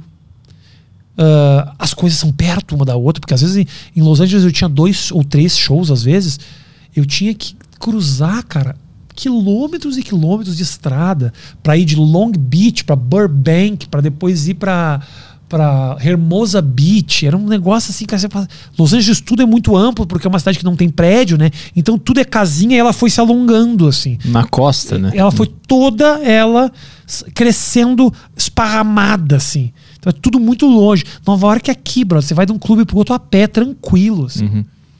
Eu falei, vamos mudar pra lá. Vou ficar mais perto do meu filho. Tem mais passagem aérea. As passagens aéreas são mais baratas. Nova York é muito mais legal pra mim. E ela tava num momento de transição de trabalho. Ela falou, puta, vamos. E aí quando eu fui, cheguei lá e mandei uma mensagem pro Noah. Falei, Noah, eu tô aqui, eu queria muito me apresentar. Ele falou, cara, não é mais comigo. Eu te consegui duas apresentações ali. Agora você vai ter que falar com a Este. Eu, tá bom, vou falar com a Este. Então eu apareci um dia lá. E aí eu entendi que tinha todo esse esquema que ela era, a Booker, todo mundo respeitava ela. Comecei a ler algumas coisas, tinha umas coisas tipo assim: o Seinfeld tem medo da Este, sabe? Os negócios assim. É. Os caras, não, não, não. A Sarah Silverman fala, sabe que os, os caras falam, what, Jesus, what would Jesus do? É tipo, what would Este do? É tipo um negócio, é uma santidade do bagulho. Mas eu fui, falei, não tenho nada a perder, vou aqui, foda-se. Aí eu fui lá falar com ela. E aí ela me olhou e falou assim: Porra. Eu falei: Eu sou, sou do Brasil, sou comediante, eu me apresentei aqui. Aí ela me olhou assim e falou: Alguém me falou de você. E eu não sei quem foi. E ficou esse constrangimento assim. 40 segundos tentando lembrar. E eu de pé, porque você não pode sentar naquelas mesas se você não for comediante. É. A não ser que ela te convide para sentar. Então tem toda uma etiqueta que as pessoas não sabem ali dentro daquele lugar. É tipo assim, você precisa ser um comediante regular para poder sentar nas mesas de comediante. Você não pode ser a mulher do comediante. Se for a mulher do comediante, você e a tua mulher vão sentar em outra mesa. Você não traz qualquer um para lá. Aham. E aí ficou ela assim. E aí eu falei pra ela, olha, de repente foi. Eu disse os nomes de pessoas que são regulars do Cellar que poderiam ter me, me sugerido. Ah, Kevin Nealon. Ela falou, não, é Kevin não. Aí eu falei, puta, é o Tom Rhodes, que é um grande amigo meu. Não é o Tom Rhodes. Andrew Schultz, também é um cara que é muito meu amigo. Não é, Andrew Schultz. Ela falou, recebi um e-mail. Aí eu falei, ela, eu falei, ah, eu assim, né, também, eu vendo ela com, com o negócio na mão e pensando, puta, bota na busca do Outlook esta merda. Vai aparecer essa porra. E ela passando assim, ó, com o dedo, assim. E eu, Escreve Raf Bastos. puta escreve ali, Raf, vai aparecer. E ela aqui assim, botando, botando, botando. Já tava dois meses pra trás de e-mail, assim. E eu falei, olha, de repente, se você procurar por Raf, aí de repente aparece. Aí ela falou, não, é porque eu tenho muitas contas aqui e aí não tem como. Durou quanto tempo esse encontro? Outlook. 12 horas. é que no Outlook, né? Ele aparece todas as contas, vai aparecer. Eu tentando falar de um jeito, né? Que de respeito, né? O Quando eu quero Corleone. falar, porra, eu- bota nesta merda aí.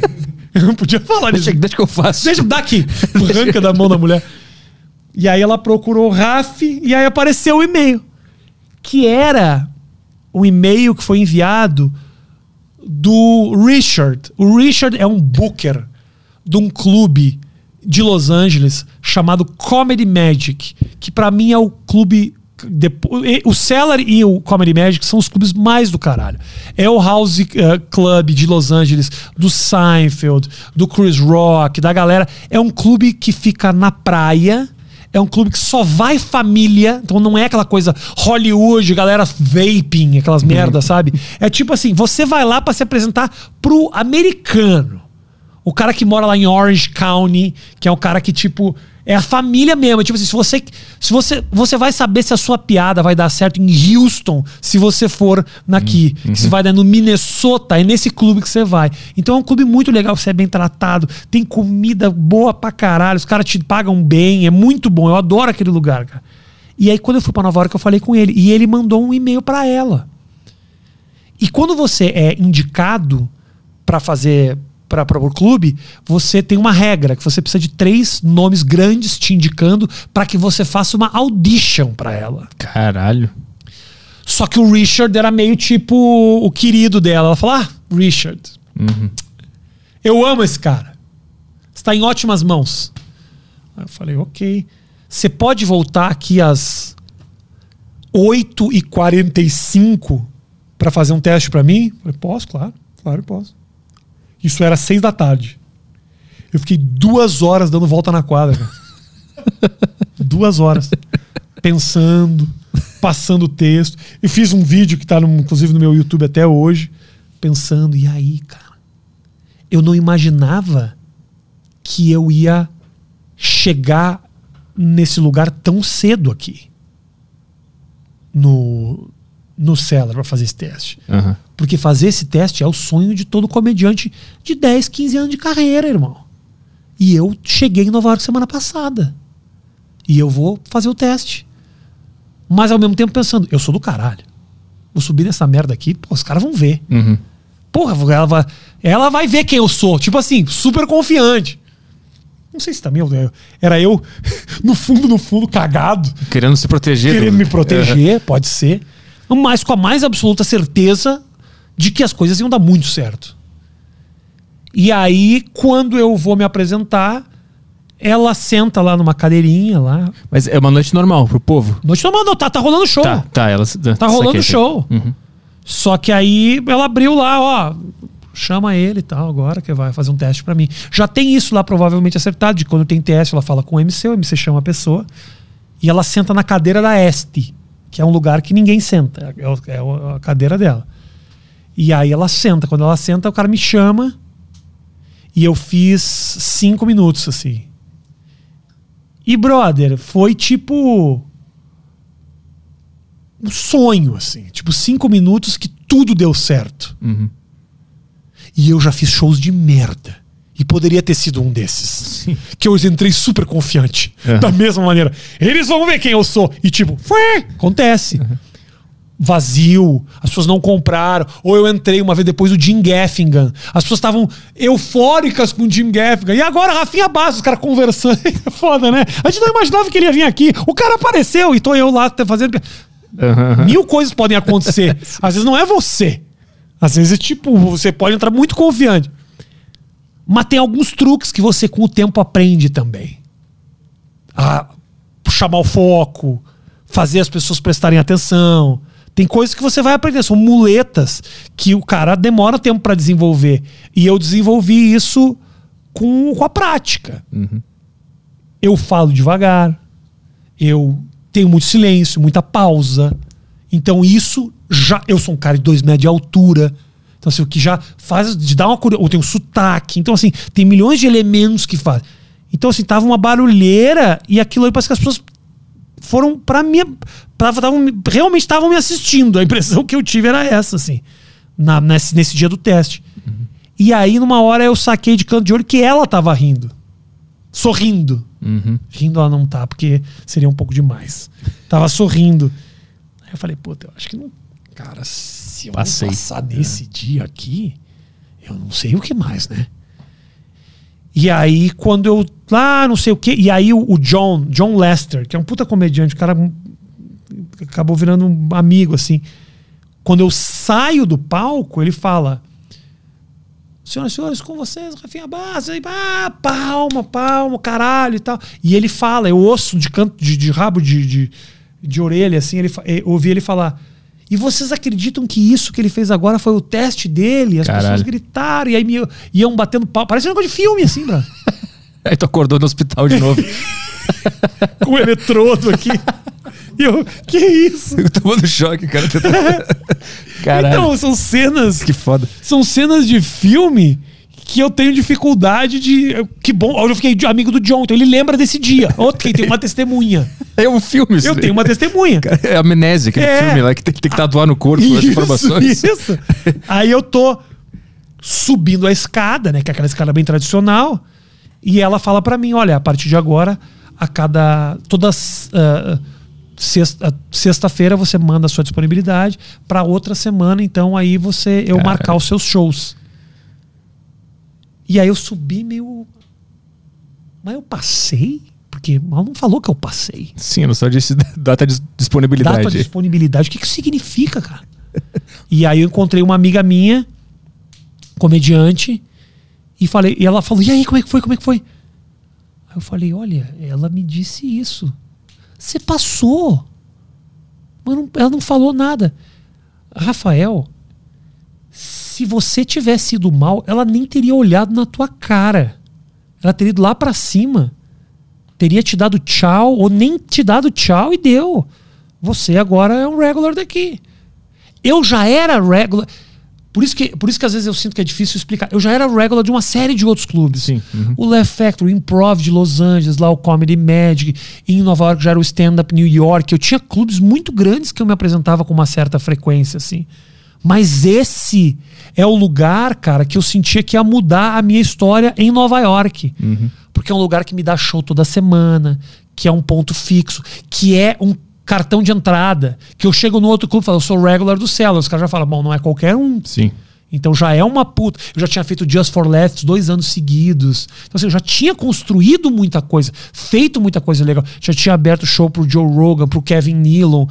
Eu tenho coisas muito legais, mas isso foi assim. É o Mundial, né? É tipo ganhar Mundial. Foi uma. Eu ser regular desse clube é um carimbo da comédia de que eu sou bom. Aham. Ou de que eu, pelo menos, sou bom o suficiente pra estar ali. Sim. Entendeu? Aham. N- é muito mais importante do que fazer um set no Jimmy Fallon. É muito mais importante até mesmo do que ter um especial no Netflix, cara. Porque tem milhões de caras com especial no Netflix que não tem, que não conseguiram ser regular daquele lugar. Então aquilo ali é muito importante pra mim. E a turma lá dentro sabe como isso é importante. E fazer show lá é, puta, é sempre do caralho, assim, porque você tá no- na meca do bagulho. Por isso que eu tenho. Cara, é- é tá nesse lugar acaba me trazendo uma série de outros conflitos também. Porque eu não posso desperdiçar essa oportunidade, cara. Eu não posso desperdiçar essa oportunidade. Minha mulher tava mal agora, com depressão, porque Nova York é gelado pra caralho. Frio, você acorda, tá cinza durante quatro meses por ano. É neve, cinza. É uma vida dura. Ninguém te dá oi, ninguém te olha na cara. Você entra no elevador e fala, oi, pessoa. Sai. É isso, assim. As pessoas são duras. Você vai, no- no- você vai pegar um, vai comer um biscoito, o, o- o atendente é grosso, restaurante, o cara não nem te olha na tua cara. É um, é, é um ambiente pesadaço, assim, é um lugar de arrombado. Aham. Mas, brother, eu, eu, eu- eu tenho tem coisa pra mim, tem coisa pra eu fazer lá. O que eu agora me questiono é aonde isso vai dar. Eu sei que eu tenho coisas ainda pra conquistar, pra fazer lá, mas eu não sei aonde isso pode me levar mais. Uhum. Porque eu realmente cheguei em lugares que eu gostaria de estar. Uhum. Talvez ter o meu especial, Em inglês. é, mas ao mesmo tempo, hoje em dia, um especial de É, comédia. não vale muita coisa, né? O lance é, são clipes na internet e tal. Ou especiais de 15 minutos, né? Que o pessoal do Under Schultz faz lá bastante, É, né? isso. Coisas mais curtas e rápidas. Exatamente. Hoje em dia, por exemplo, lá o, o, o braço direito do, do, do Andrew Schultz lá do podcast, o O Ak- Akash. Akash. Uhum. Cara, gente boa pra caralho, também bonzinho. O cara tá construindo uma puta de uma carreira legal com base no especial no YouTube. Ele lançou dois especiais, um atrás do outro, não sei se tu viu. Um É. com material e um com interação com a plateia. É, né? é. E do caralho os dois. Foda, né? É, O, o lance de estar na Netflix, ter uma hora inteira, eu acho que você vai ficar só pros grandes, pros Bill Burr da vida, né? Exato. E, e não tem mais sentido ser uma hora também, né? Se você parar É. pra pensar. É. Porque os algoritmos lá da Netflix, eles sabem disso. As pessoas assistem os primeiros 10, 15 minutos. Eu só vejo completo se for o cara que eu gosto muito, assim. O De resto, eu vejo, eu paro em 15 minutos normalmente também. Pois é. Que seria um vídeo no YouTube de 15 Aí minutos. você acha que você vai voltar depois, mas na hora que começa a É. abrir no menu, você fala, ah, já. ver outra coisa aqui e aí vê Exato. 15 minutos de tudo e Exato, não vê mais nada. Exato.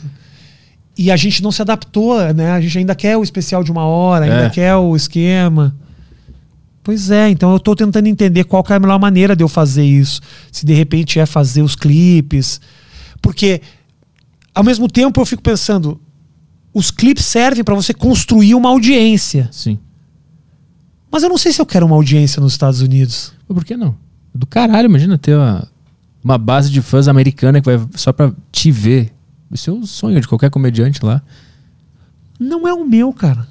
O teu é ficar, é ficar regular é nos grandes clubes. O meu, o meu. O meu sonho era me desafiar, cara. Então, agora o novo desafio é pegar a plateia americana. Pode ser, pode ser, pode ser. Pode ser. Mas geralmente você constrói uma audiência, uma plateia, para que você consiga viver bem, né? É.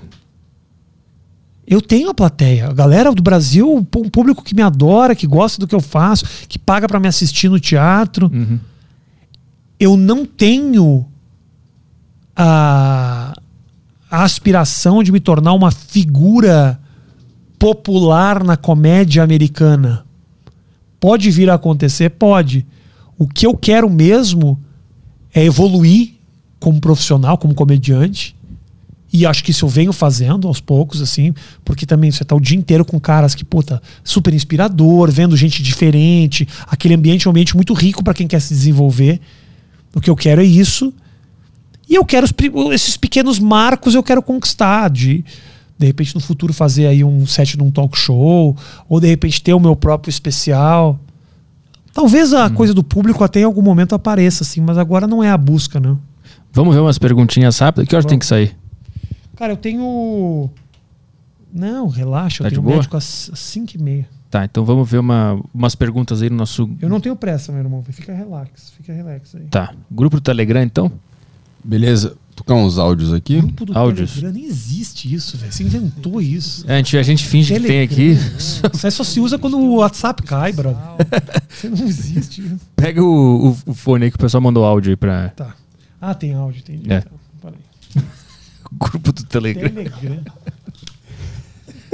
Isso aqui é pra gente no grupo vender. do Telegram. Vai arranjar um emprego, brother. Vamos começar aqui com o áudio do Wesley. Vamos lá. Boa tarde, Rafinha, Caio, Petri. A minha pergunta, Rafinha, é, é, o que, que tu acha do Rick Gervais, que até uns anos atrás era o, era o roast principal do, do Oscar? E se algum dia a gente vai ter um humor parecido aqui no Brasil, uma liberdade desse, desse gênero, sobre o que tu acha disso? E se até lá eles já não estão tolindo um pouco esse tipo de, de humor mais pesado que na época era muito mais pesado do que o Chris Rock fez. Queria saber a tua opinião sobre isso. Cara, é, é, eu não. Essa coisa de humor pesado, eu acho uma coisa meio patética, assim, sabe? Ou a piada é boa ou ela não é boa. O Rick Gervais tem piadas maravilhosas, que são muito pesadas. Eu não acho que o comediante tem que se cercear ou se guiar por ser pesado ou não pesado. É é uma, maneira, minha maneira de ver. Eu não vou buscar uma piada pesada o tempo inteiro para que eu, de alguma maneira, provoque algum tipo de controvérsia ou polêmica. Muitas vezes o meu raciocínio vai para um lugar muito pesado. E aí eu deixo isso acontecer. Eu acho o Rick Gervais do caralho. Ele é um cara su- super. Porra, cara. Quem sou eu para falar? O cara hiper premiado. Ah, mas eu não acho que a. Eu não acho que a gente aqui. Como ele pergunta se aqui tem espaço para esse tipo de coisa. Cara, o cara é um cara com uma mente evoluída na hora de escrever. Eu acho que se a gente tiver isso, independente de ser piada ou não piada, a questão não é o peso da piada. Porque eu acho que a gente tem as piadas pesadas aqui.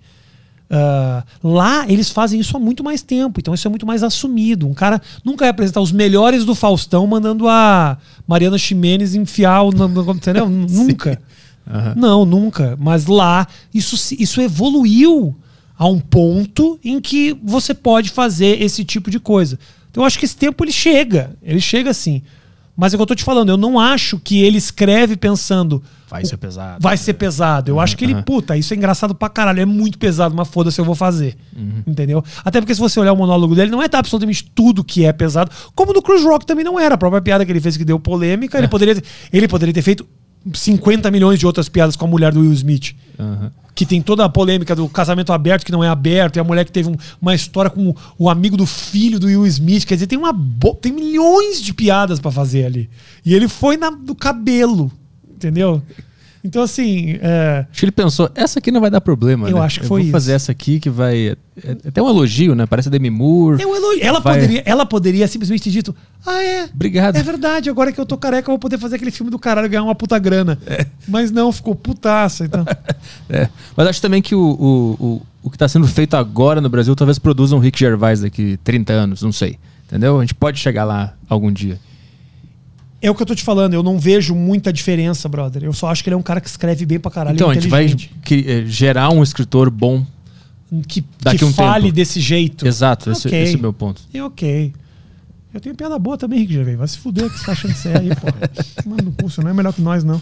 Tá aí tua tua nova missão nos Estados Unidos, apresentar o Oscar. Cara, é uma roubada, brother. É, foda. uma roubada, é uma roubada. Tanto que o próprio Gervais nunca apresentou o Oscar. Ele apresentava era o, Globo de Ouro, né? Sim. aham. Então, assim, porra. Não, e a liberdade que dão pra esse cara fazer o que ele faz é muito foda, é, muito legal. Aquilo que ele falou dos caras. Do- de tipo, puta, sobe aí, pega teu prêmiozinho, vaza, você não tá em lugar nenhum pra fazer discursinho. Exato. Ambientalista, o caralho. Você trabalha pra um monte de empresa que tem trabalho escravo. caralho. É. Não, eu acho que não tem. Aqui no Brasil não vai ter um lugar, um prêmio que os caras não vão querer cercear É. a tua liberdade. Porra, cara, eu trabalho. Porra, não tem como, não. não. Mas será? Daqui uns 50 anos. Hoje a gente tá vivendo a década de 50 dos, amer- dos americanos. Talvez daqui a um tempo a gente consiga chegar lá. Mainstream desse jeito é difícil. É. Se a gente fizer o prêmio Os Melhores do Ano e a gente organizar a galera do podcast, fazer. tudo bem. Faz um host com o Monark e o Igor, Isso, muita coisa pra fazer isso. ali. Aí beleza. Mas, assim, patrocinado pela Renner e não sei o quê, puta, é difícil pra caralho. É difícil, realmente. Assim, eles chegaram no estágio muito, muito, de muita evolução pra dar liberdade pro cara fazer o que ele quiser. E tem uma. O Chris Rock, por exemplo, quando sai pra testar as piadas, tem os caras.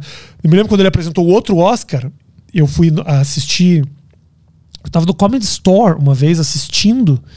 E ele chegou, tipo, duas horas da manhã, pra testar a piada, com roteiristas sentados longe, anotando pra ver o que era engraçado e o que não era engraçado, o que dava pra melhorar. Ele foi testar as piadas do Oscar. Aham. Então é do caralho isso, assim, cara. Só que é, é mainstream, brother. Não tem, não tem a liberdade que vai ter. Os caras lá conseguiram. Eu não sei como, mas conseguiram. Vai mais uma aí? Tem a próxima pergunta aqui do uh, Cauã. Vamos lá. Arthur e bom dia, Rafinha. Eu queria perguntar pro Rafinha se, se é muito difícil nos Estados Unidos criar conexões com os outros comediantes. Se eles são muito fechados, ou se eles acolhem bastante, ou eles ficam mais no canto deles e fazem a comédia deles. Isso aí é grupo do isso Telegram, mesmo. isso aí? É. Porra, eu falei mal dos caras, os caras têm pergunta, meu. Desculpa, pessoal. Do, Não, é tudo robô. perdão, Telegram. Perdão, vocês são muito inteligentes e muito evoluídos. É... Ah, Cara, eu não acho que é por ser comediante, eu acho que é por ser americano mesmo. Americano é um povo muito fechado. É um povo muito difícil de se relacionar. É um povo difícil de. Não, não é um povo muito aberto que nem a gente. Se o cara fala, tipo assim, e aí, vamos sair pra almoçar? Que tal daqui a duas quartas? Fala, cara, não é assim que o mundo funciona. Você pode almoçar agora, você tá de bobeira, a gente é assim. A gente arma churrasco na casa dos amigos do dia pra noite. Por isso que o brasileiro não aguenta fora do país. Então o comediante lá não é diferente disso. Agora, lá tá todo mundo na sua correria, né, cara? Todo mundo tá fazendo o seu, não tem muito tempo pra se para se relacionar, assim. Esses ambientes, como por exemplo o Cellar, que é um house, é um house de comediantes, assim, puta, aí a gente senta, conversa, reencontra os amigos, bate papo, muito ali. Se, isso sai pra fora, às vezes é possível que isso se estenda. Mas quando você tá nesse corre pra cima e pra baixo, fica muito difícil armar conexões. Então eu super entendo também. Cara, se você é um comediante ralador, assim, que quer, precisa pagar as contas, um clube de comédia paga 70 dólares por apresentação, 50, às vezes 100 dólares, para que você tenha um bom salário no final do mês.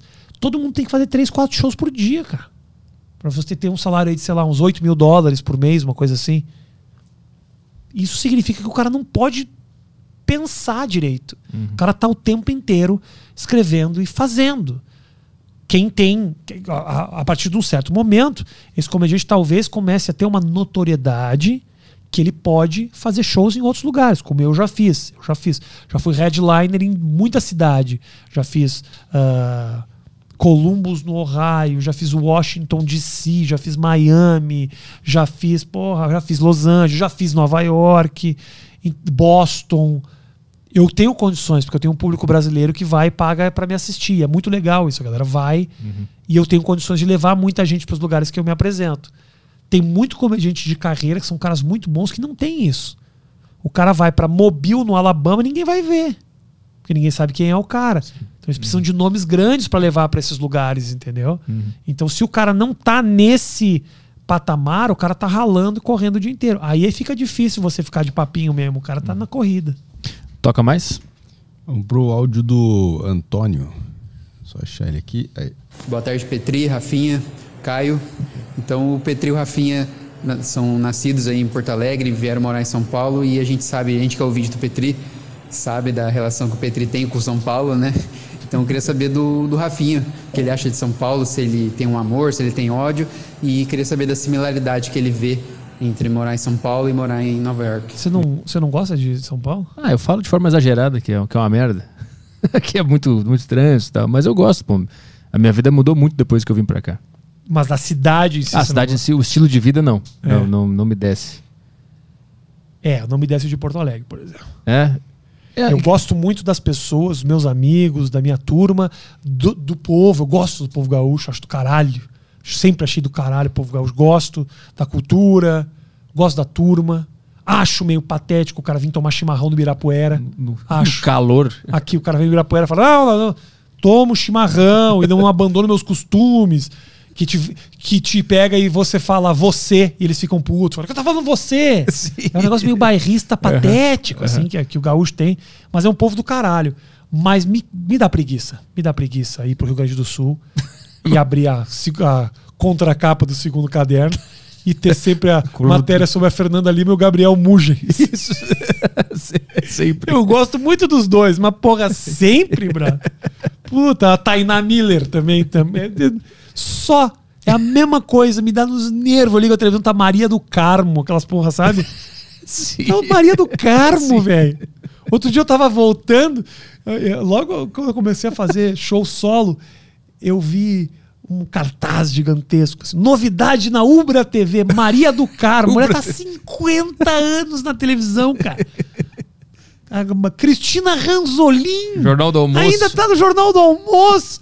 Então é um negócio que não dá, cara. Não dá, vai, vai me afogando assim, brother. Por quê? Porque tu acha que não anda a, a- a cultura, o entretenimento, a indústria? Preguiça, cara. Que é uma preguiça que eu passei a ter um pouco aqui agora, sabe? Aham. é. É, me, me- me dá preguiça, me dá preguiça das pessoas na, na redenção, no calor, tomando chimarrão. Acho meio patético, assim. Os chimas. É, o chimarrão. acho- Mas é, São Paulo acho do caralho, ninguém te olha, é tudo cimento. Os caras falam, eu odeio cimento, adoro cimento. Gosto de uma pichação, que tem aquelas coisas que você não entende porra nenhuma. Adoro um prédio pichado. Só sei, alguém tava, bra tava brabo nesse momento. Só isso que eu sei. Isso. Só isso que eu sei. Adoro uma pichação lá no cima do prédio. Fala, como é que aquele filho da puta chegou lá? Já chegou. Chegou lá na puta que pariu, puxou, estragou todo. Mas estragou. Falei, não, não, não, deixou com a cara de São Paulo. Eu gosto, gosto sujo. O cara, o, o, o, Kassab criou aquela lei aqui que é ci- cidade limpa.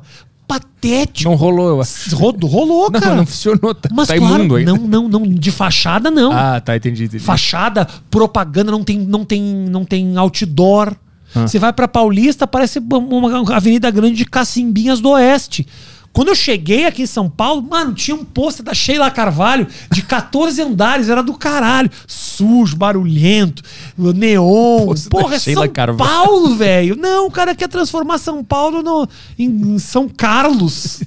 Não, velho. Eu gosto de São Paulo. Gosto- Por isso que eu gosto de Nova York. É Nova York parecido? Nova York é sujo. Nova York é rato. Eu adoro ver um rato. Gosto, gosto de rato, gosto de briga de mendigo. São Paulo eu gosto, morava na Frei Caneca, via, um, via travesti batendo nos caras que não pagaram o programa, achava do caralho. Aquela Sempre tinha. Filha da puta! Filha da puta! Os puta de umas as mulheres com salto alto, dando nos caras, batendo com salto, destruindo os carros. Achava do caralho. Filha da puta, filha da puta. Filha da puta! Dando nos caras. Achava muito foda. Muito. Não, Porto Alegre é calmo, tem aquela coisa, as coisas não acontecem, não vai pra frente. Mas eu gosto de ir lá de vez em quando, ver a família, ver a turma e tal. Eu tenho mais, muito mais. Hoje eu tenho muito mais carinho por São Paulo do que eu tenho por Porto Alegre. Ah, é? Apesar de. Não pelo povo, eu sou muito mais conectado ao povo gaúcho, mas o lugar em si, eu gosto é daqui. Ah, pra fazer coisas aqui é o lugar, né? Lá, lá não tem pra onde ir. Se quiser fazer um negócio um pouco maior, um pouco diferente, tá preso lá. Você sente falta de ir lá? Não, não. Não, se eu tivesse lá, eu não teria feito absolutamente nada do que eu queria fazer. Então. Eu sinto falta um pouco da calma, de poder dormir de noite sem ter barulho, esse tipo de coisa, assim, mais pontual, assim. Mas aqui faz barulho. Bota a Porra, porra de uma janela de ruído na tua casa. cara. 16 mil reais, mano. É caro pra caralho. Cara pra caralho. É foda. Não, mas eu já tô, eu já tô acostumadinho. Porra. Ô, cara, o pessoal que trabalha com. O pessoal do, do, do Telegram, que trabalha com As Janela janelas anti-ruído? Mas não quiseram A gente patrocinar. já procurou, a já. Finland não quis patrocinar. A Finland. Eu tive que pagar, eles vão botar aqui uma, uma porta acústica aqui na sacada. Aqui. Eles não quiseram. Jura? Eu mandei esse. Mas aqui a tua, você botou aqui é isso? Eu vou botar mais pra frente aqui. Janela anti-ruído aqui? Eu vou botar. Ainda não botei porque é muito caro. Eu tive, tive que esperar um pouco. Eu mandei pros caras, "Ó, vocês não aceitam uma, uma parceria? Olha o meu canal aqui. Eles falaram, não. não. Paga aí. Temos trabalho pra caralho, não É. estamos precisando de mais. Exato, paga aí. Tem muito barulho em São Paulo, a gente não tá precisando de divulgação. Ah, caralho, muito foda. Vai mais alguma aí. Tem pergunta aí, Thiago? Eu tenho uma pergunta. Manda aí. Ô, Rafinha, eu tenho mui- ido muito nos shows do, do Petri com o Kai, eles estão fazendo lá no, no Bexiga. Eu vi- vejo várias noites com o mesmo texto. E eu fico percebendo que tem noite os caras com o mesmo texto, tem noite que os caras cagam de rir, e tem outro dia que é o mesmo texto e os caras não riem das mesmas piadas. E aí eu fico tentando, até converso com o Petri, porque o que, que é esse fator que causa essa diferença? É o público que tá mais mal-humorado, ou, ou choveu no dia? Eu fico pensando umas coisas assim, ou tem uma coisa do comediante. Assim, ó, o, o seu texto você domina mais do que ninguém. Você domina aquele texto. Então isso não é uma variável, você domina. A variável é um estado de espírito, é essa a única coisa que eu consigo chegar numa conclusão. Existe um estado de espírito que se você não tiver nele, sei lá, aquele da, da, da sacanagem, da zoeira e tal, se você não tiver, mesmo dominando o texto, você vai transparecer esse estado de espírito de bosta ou não, ou, ou, não- ou isso não influencia. E, e, e se você sente isso, como que você faz pra chegar nesse estado de espírito, sei lá, 10 minutos antes do show? Entrar nesse estado de espírito, tipo, mesmo dominando o texto, eu quero chegar nessa vibe que as pessoas vão rir, sei lá. Tua análise é muito mais profunda do que realmente merece. não, não, você foi O cara muito... fez um TCC. Porra, caralho, brother. Que é os caras que trabalham contigo aqui, mano. Os caras são, os caras são muito mais inteligentes que a gente. Porra, caralho, mano. Só os Cortella. Que... Nossa, mano. Cara, não, não. ah, Com o pass... Primeiro o seguinte, brother, não é, não é algo. ah, não é rápido você se conhecer. Né? Você entender quem você é em cima do palco. Ou quem você é enquanto indivíduo. O processo de, de evolução do comediante tem a ver com o processo de evolução pessoal também. Das coisas que você fala, das coisas que você diz. E do seu tempo em cima do palco, a sua performance, quem é você, como que você entrega aquilo de uma maneira que seja verdadeira, genuína e também que valorize aquilo que você escreveu, né? Tem pessoas que são única e exclusivamente performance. Que fala, que se esse cara falar isso, não tem absolutamente a menor graça. Mas ele é um cara engraçado. Eu acho do caralho isso. Não é o meu talento. Eu, se eu tô sem texto, é muito difícil, assim, eu, eu conseguir tirar do cu. A não ser improvisado, conversando com as pessoas e tal. Mas acaba sendo mais o que eu falo do que como. ah, co- a forma que eu falo. Tem a minha forma de falar, sim. Que não é o, o- o engraçadão. Mas um tempo, um silêncio, uma pausa, um domínio dessa técnica que eu aprendi de mim mesmo. Muitos comediantes não têm esse controle. E aí não dá pra virar o jogo. Porque muitas vezes que eu tava falando, às vezes eu, tô, eu vou entrar numa noite que tá uma barulheira, uma barulheira, uma barulheira. E eu sei que eu já sou um cara que tem o sotaque, não sou tão fácil de entender quanto os outros. Eu preciso fazer com que ah, prestem atenção em mim. Eu subo no palco, faço cinco segundos de silêncio, que é pra todo mundo prestar atenção no que eu tenho pra dizer. Prestar atenção no que você tá dizendo já é meio caminho para as pessoas rirem do que você tem a dizer. Se você entra na vibe do tipo, porra, se os caras já não estão afim de se conectar com o que você tá dizendo, você deu mais um motivo para eles não se conectarem. Mas tem gente que é assim e é a vibe do cara. O cara não para de falar o Porchat, por exemplo. Pega um show do Porchat. O Porchat é uma metralhadora. Tem texto também. O Porchat escreve muito bem. Mas o cara fala, fala, fala, fala, fala, fala, fala, fala, fala, fala, fala e não para. Eu não sei se um dia ele pega aí um jantar de executivo, se os caras estão prestando atenção, se os caras vão parar pra prestar atenção no que ele tem pra dizer. Porque o ritmo dele é outro. Entendeu? Mas assim, você se conhece dentro do teu estilo. Isso ajuda muito. Agora, meu irmão, 80% das vezes, isso acontece comigo hoje. 80% das vezes eu sei se o show vai ser bom na segunda piada. Eu já sei se eu vou ter que trabalhar ou se só vai. Tem dia que tá difícil. e não tenho o que fazer. E inevitavelmente eu saio do palco e o comentário dos outros comediantes é tipo, caralho, hein? Povo chato pra caralho. E tipo assim, feels like work pra todo mundo. Todo mundo sente que tá, tipo, trabalhando pra fazer aquilo acontecer. E eu acabo saindo, às vezes, muito frustrado, porque isso acontece, cara. É inevitável que acontece. Eu saio muito frustrado. Aí eu paro, aí eu paro pra ver o próximo que vem depois de mim. E às vezes o cara tá, se fode muito mais do que eu. Porque é louco, né? Porque mesmo eu estando nesse lugar de gente que eu admiro pra caralho, se você for botar na ponta do lápis, eu tenho mais experiência do que 70% deles. Eu faço isso há 20 anos viajando pelo país. Tem muitos dos caras lá que não fizeram show pra duas mil pessoas. 2.500 pessoas que não viajaram o país fazendo solo, que nunca fizeram show em churrascaria, em boteco, sabe? Então, assim, a experiência que um comediante com a minha idade tem, às vezes, é maior do que um cara que é do caralho que faz lá. Se você for botar no mesmo lugar, um cara como. A experiência que eu tenho de palco é a experiência de um cara como, sei lá, o. Louis C.K. Não tô falando 50 vezes melhor que eu. Não é isso que eu tô falando. Mas assim, show pra 2.500 pessoas, 3 mil pessoas. Uma época da minha vida eu fazia isso. Assim, a experiência em cima do palco talvez seja parecida, seja similar. O raciocínio dele é muito mais evoluído do que o meu. Mas você aprende truques, você sabe como, como jogar. Mas tem vezes que não tem o que fazer. Não tem. E, e com a, a, o teste, né? Você vai entendendo o que, que é engraçado e o que, que não é engraçado. Até o dia que não rinha daquela piada e você fala, desculpa, não sou eu. Porque eu tô fazendo igual como eu sempre fiz. Sim. E, e é bom. Vocês que são um bando de filha da puta. Agora, o cara que, tipo, faz cinco shows, ninguém ri, ele fala, vocês são um bando de filho da puta, o cara é um arrogante, tá fazendo coisa sem graça. Vai lá e modifica o que você tá fazendo. Reescreve ou joga fora, faz outra coisa. Também não dá pra ficar batendo na mesma tecla porque você acredita que aquilo é engraçado. Eu já fiz isso, tinha certeza que algo era engraçado e aí consegui fazer virar, mas eu também já bati na mesma tecla muitas vezes e falo, puta, realmente, eh, não tem graça, é isso mesmo. Então, mas eu acho que com o tempo, você também não dá pra se abalar por qualquer show que não vai tão bem, entendeu? É um pouco o papel do comediante. Às vezes a plateia não tá em sync, brother. Não tem o que É, fazer. e não tem explicação isso, né? Não Por que, tem, que não tá em sync? É só acontece. E mais, muitas vezes essa plateia que não tá em sync e que não tá rindo sai do show felicíssima. É, sai dizendo, porra, foi do caralho. Foi do caralho. Você fala, porra, do Isso caralho. acontece muito. Ninguém riu desta merda. Eu Exato. tava me fudendo ali em cima. Maravilha, imagina, imagina, maravilhoso. Você foi o melhor da noite, o cara fala ainda. Você fala, porra, eu tava me fudendo. Melhor da noite. O ruim foi o cara que veio de pá, o cara de antes ali. Aquele cara não tinha graça, mas o teu tava ótimo. Porra, se eu me fudi e fui bem, aquele cara, coitado. Não deve ter nem ouvido o que ele falou, cara. É isso, é isso, é um pouco isso. Não dá pra.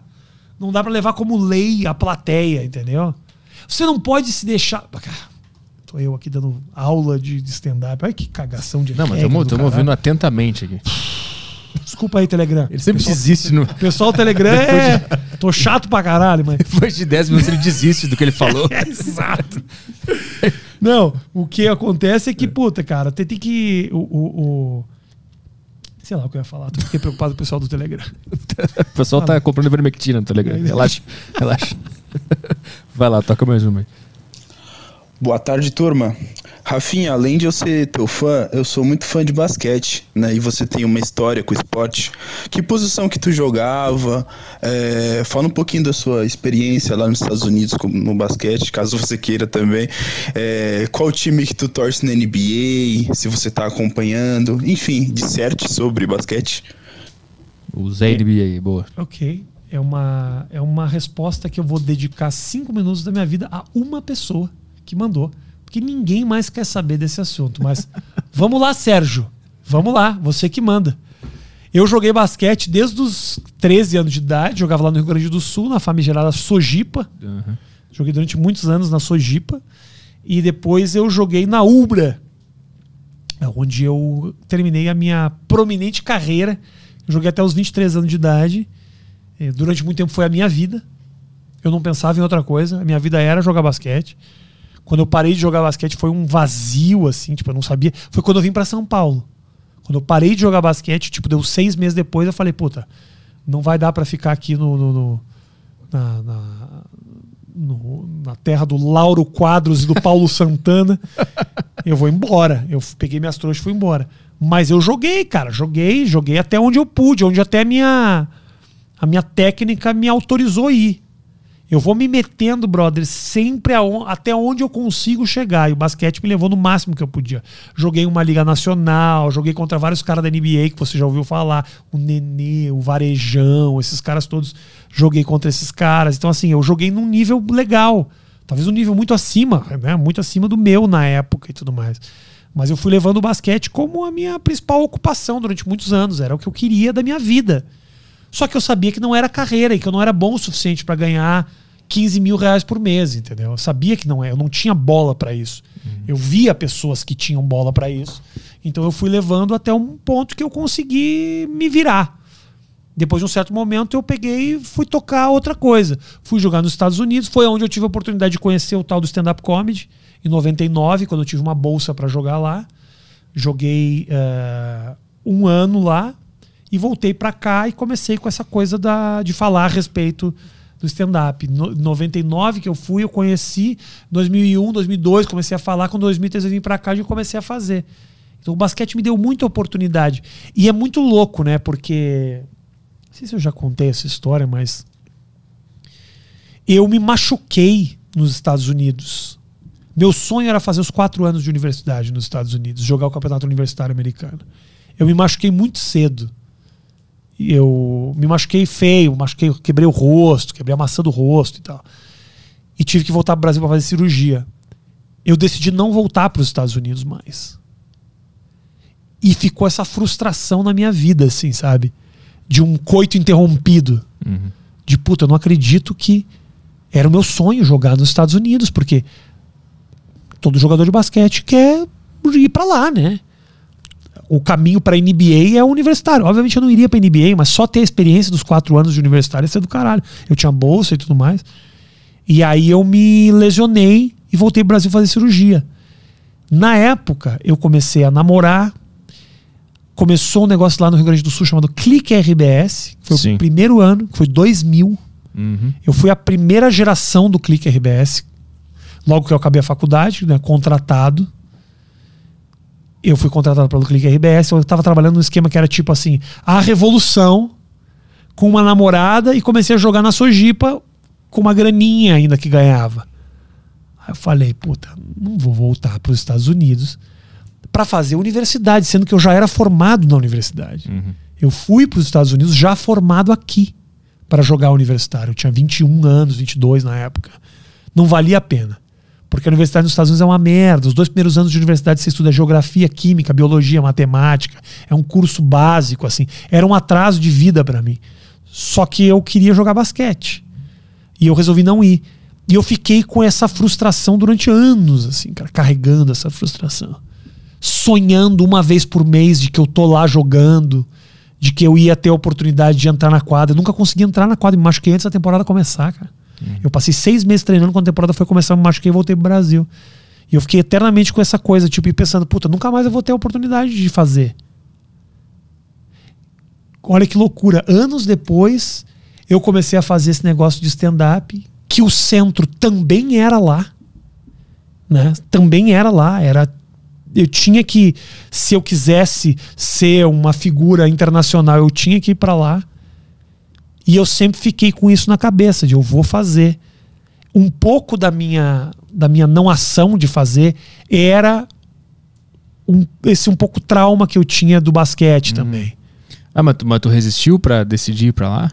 Eu decidi não de ir para lá, eu decidi, eu resisti fazer em inglês. Ah, entendi. Uhum. fazer, entrar no circuito, me colocar nesse lugar, assim. Eu resisti muito, assim. Chegava a criar justificativas do tipo, pô, nem é diferente, inglês, português, qualquer que foda-se. É tudo gente. Mas no fundo tinha uma vontade minha de querer me desafiar, assim. Chegou num certo momento que era o que me faltava profissionalmente. E, e aí eu fui e comecei a fazer. Então, tem uma ligação muito grande dessa minha trajetória agora com aquilo que rolou lá atrás. Cada vez que rola algo do tipo, puta, meu filho, a minha mulher entra em depressão, que não pode, não sei o quê, eu penso, eu não posso carregar de novo esse piano nas minhas costas. Sentir aquela dor de novo. Ah, não vou não. Aham. Eu vou até onde for, até onde for, até onde eu conseguir chegar e perceber que não tem mais pra onde ir. Uhum. Ó, Rafa, não tem mais pra onde ir. Você tá aqui já há tantos anos e já fez o que você tinha que fazer, você conquistou o que você tinha que conquistar. É, porque eu não quero sentir o que eu senti daquela vez. Esse tempo de pandemia foi muito difícil pra mim, cara. Porque eu tava. Quando eu tive essa coisa da aprovação lá no Cellar, Hum. quatro meses depois começou a pandemia. E eu falei, eu não acredito De novo. que eu tô vivendo de novo esse pesadelo, cara. Foram dois anos em que eu fiquei, puta, e aí? Será que os caras, será que eu joguei fora essa oportunidade? Que eu- e, eu- e a minha mulher falava, como jogou fora? As pessoas estão morrendo, Rafael. As pessoas estão morrendo e você tá preocupado se você vai. O seu sonho americano. Olha que imbecil. Eu falei, é, você tem toda a razão. mas, eu, mas eu quero, cara. Eu quero, eu quero me colocar naquele lugar. Então eu, eu mantive contato e tudo mais. Voltar pra lá e subir no palco foi um negócio muito foda. Então eu quero, eu quero me dar a oportunidade de viver pra não para não viver essa frustração, porque eu fico muito pensando, puta, daqui a pouco eu tenho outro filho aqui. Meu filho vai começar a ficar um pouco mais velho. Eu não vou ter condições de fazer isso que eu tô fazendo com 60 anos de idade, cara.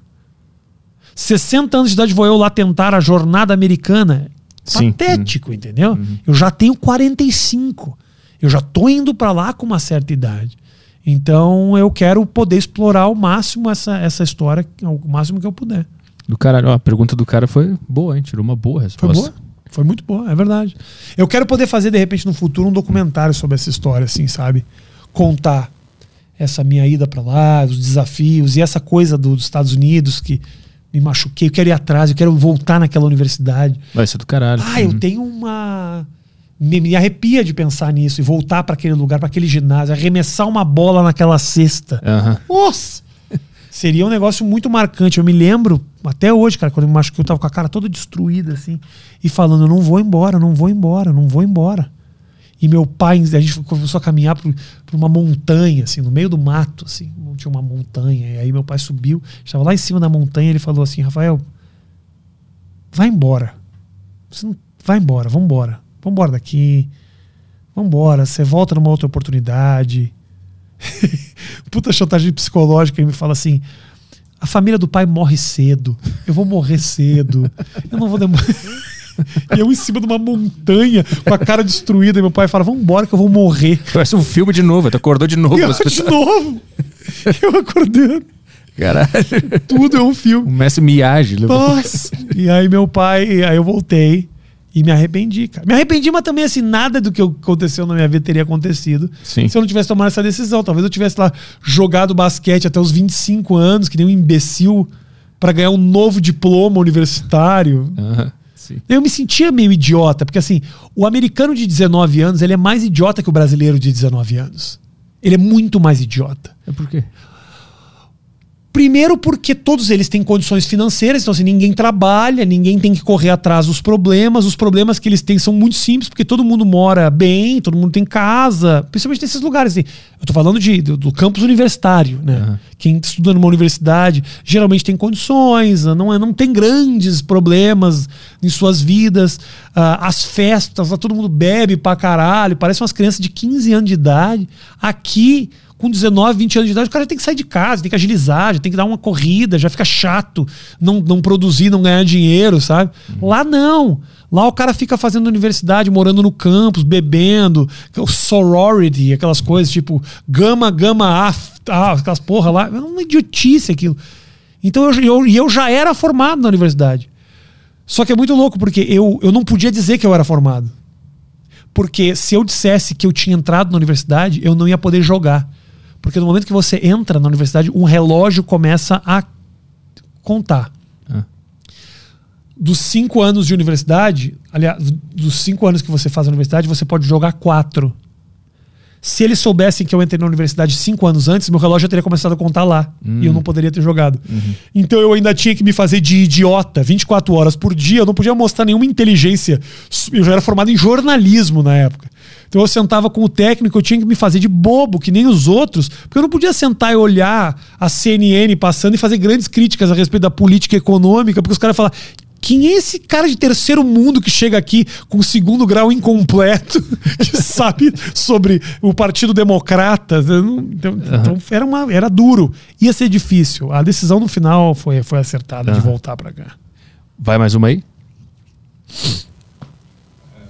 O próximo áudio aqui Tem do... alguém assistindo isso aí, Krauserbeck? Temos 3.800 pessoas. Isso é um bom número, não é? Muito bom. Acima Muito da bom. média. Bem acima. O Kleuserbeck.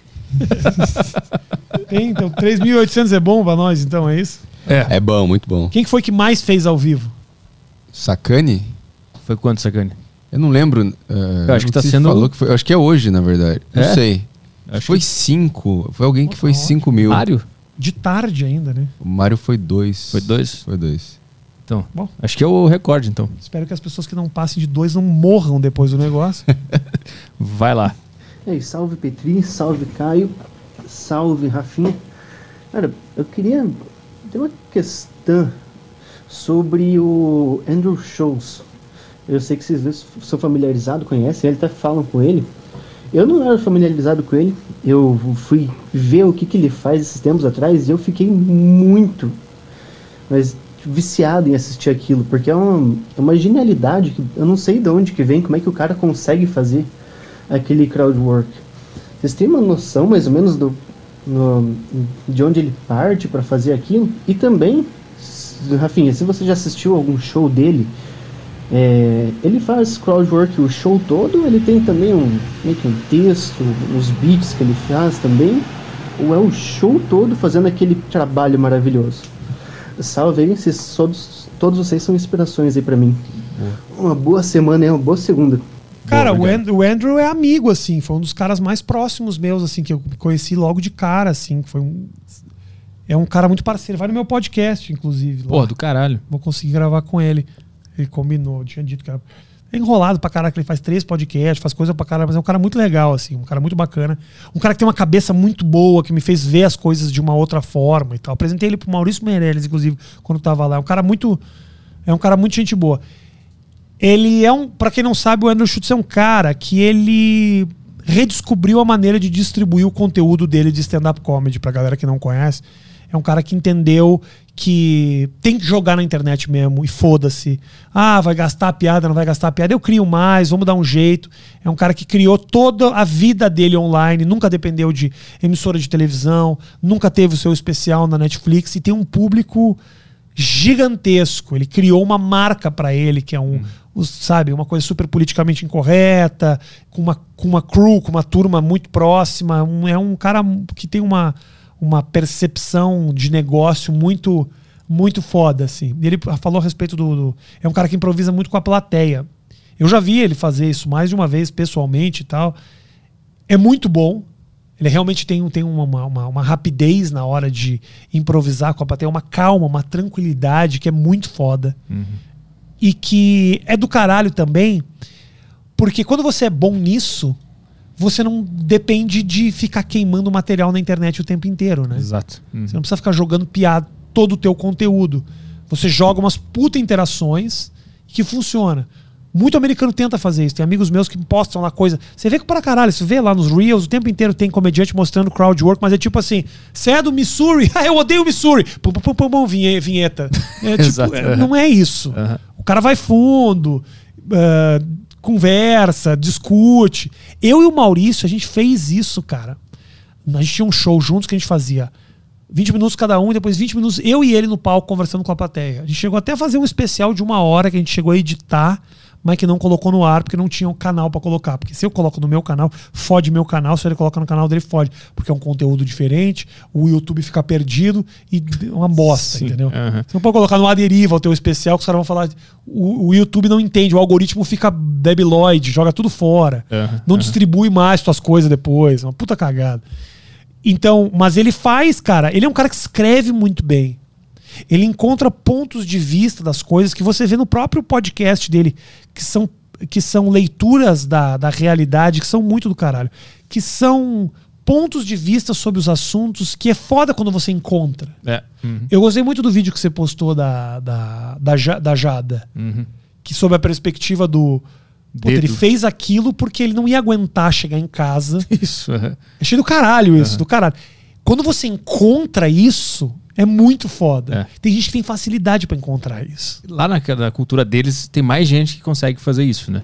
Aqui ainda ainda estamos tentando entender como é que faz. né? Exato, exato, exato. E quando você encontra o ponto de vista, às vezes o ponto de vista é mais engraçado do que a piada em si. Exato. Já tá tudo pronto ali. Isso. É só explicar o ponto de vista. É só explicar o ponto de vista, desenvolver uma coisinha ou outra e deu. Quando eu consegui isso, puta, é um, é um tesão, assim. É. cara. Um tesão, tesão.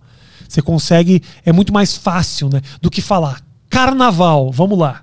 Isso, É exatamente. difícil pra exatamente. Faz piada sobre tênis, vai. É, É, é outra coisa. é difícil. Tem que estar meio que envo- envolvido emocionalmente no ponto de vista pra tu gostar dele, tu notar que é engraçado e tal. Exatamente. É um trabalhinho a mais, mas é muito do. E eu acho que o Andrew Schultz ele é meio que uma mistura da escola ali do Bill Burr, Patricia O'Neill, esses Aham. dois que tem mais gente em volta. Ele é uma mistura de tudo isso com a internet. Eu vejo muito nele do Bill Burr, esse negócio de ver outro ponto de vista. E também ele já falou várias vezes que ele- o Patricia O'Neill é um dos que eles mais gostam. É. né? Então eu também vejo muito nele isso. Ele conseguiu modernizar esse pensamento e, e- e transformar para a internet. Pô, eu gosto muito dele. Ele que me incentivou, inclusive, a fazer por conta própria a minha turnê e o meu jeito de fazer comédia e tal. Exatamente. Porque eu lembro que quando eu descobri ele, ele tinha acabado de lançar aquele especial dele de 15 minutos, Uhum. que é em vários comedy clubs, Sim. e ele falava assim, ó, nenhuma é, emissora me quis, nenhum, nenhuma, nenhuma é, como é que se fala, aqueles canais de comédia quis comprar meu especial, e eu vou jogar ele na internet, então foda-se e vou jogar pro público.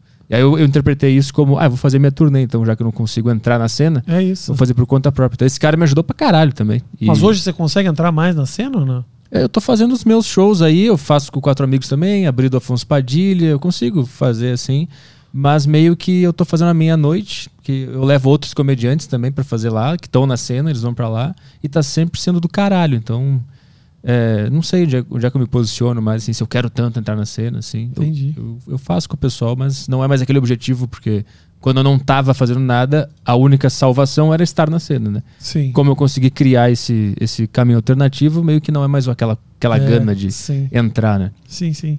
Vai mais uma pergunta aí? Boa tarde, Petri. Boa tarde, Caio de Bagos. Boa tarde, Rafinha. A gente tá vivendo num momento que tá meio difícil aí pros humoristas, né? Parece um momento meio delicado, meio complicado, essa agressividade em cima dos humoristas. É, eu queria saber de você, onde você vê hoje o limite do humor? Você acha que tá na alopécia ou na mulher grávida? Um abraço. Ah, é tipo um Zé Graça? É, o Zé Graça. Ah, entendi. A Lupécia. Eu não acho que estão vivendo um mau momento. Cara, quanto mais, quanto mais difícil é também, mais oportunidades a gente tem de lutar contra o sistema. É bacana também. A arte cresce muito do. do, do- do- né, da, da, da- Policiamento. do policiamento, do problema, da. É bom isso. É bom saber que tem gente que não gosta também, sabe? E Isso que os caras que querem acabar com o comediante não entendem, né? Se tu criar uma barreira pra fazer uma certa piada, tu criou um monte de piada. E o cara vai pensar em várias. Se tu não quer que faça piada, fica quieto. Exatamente. Não reage, que vai morrer esse assunto. né? Exatamente, exatamente. Mas eu acho bom que a gente. que o comediante esteja sendo ah, desafiado. Eu acho do caralho isso.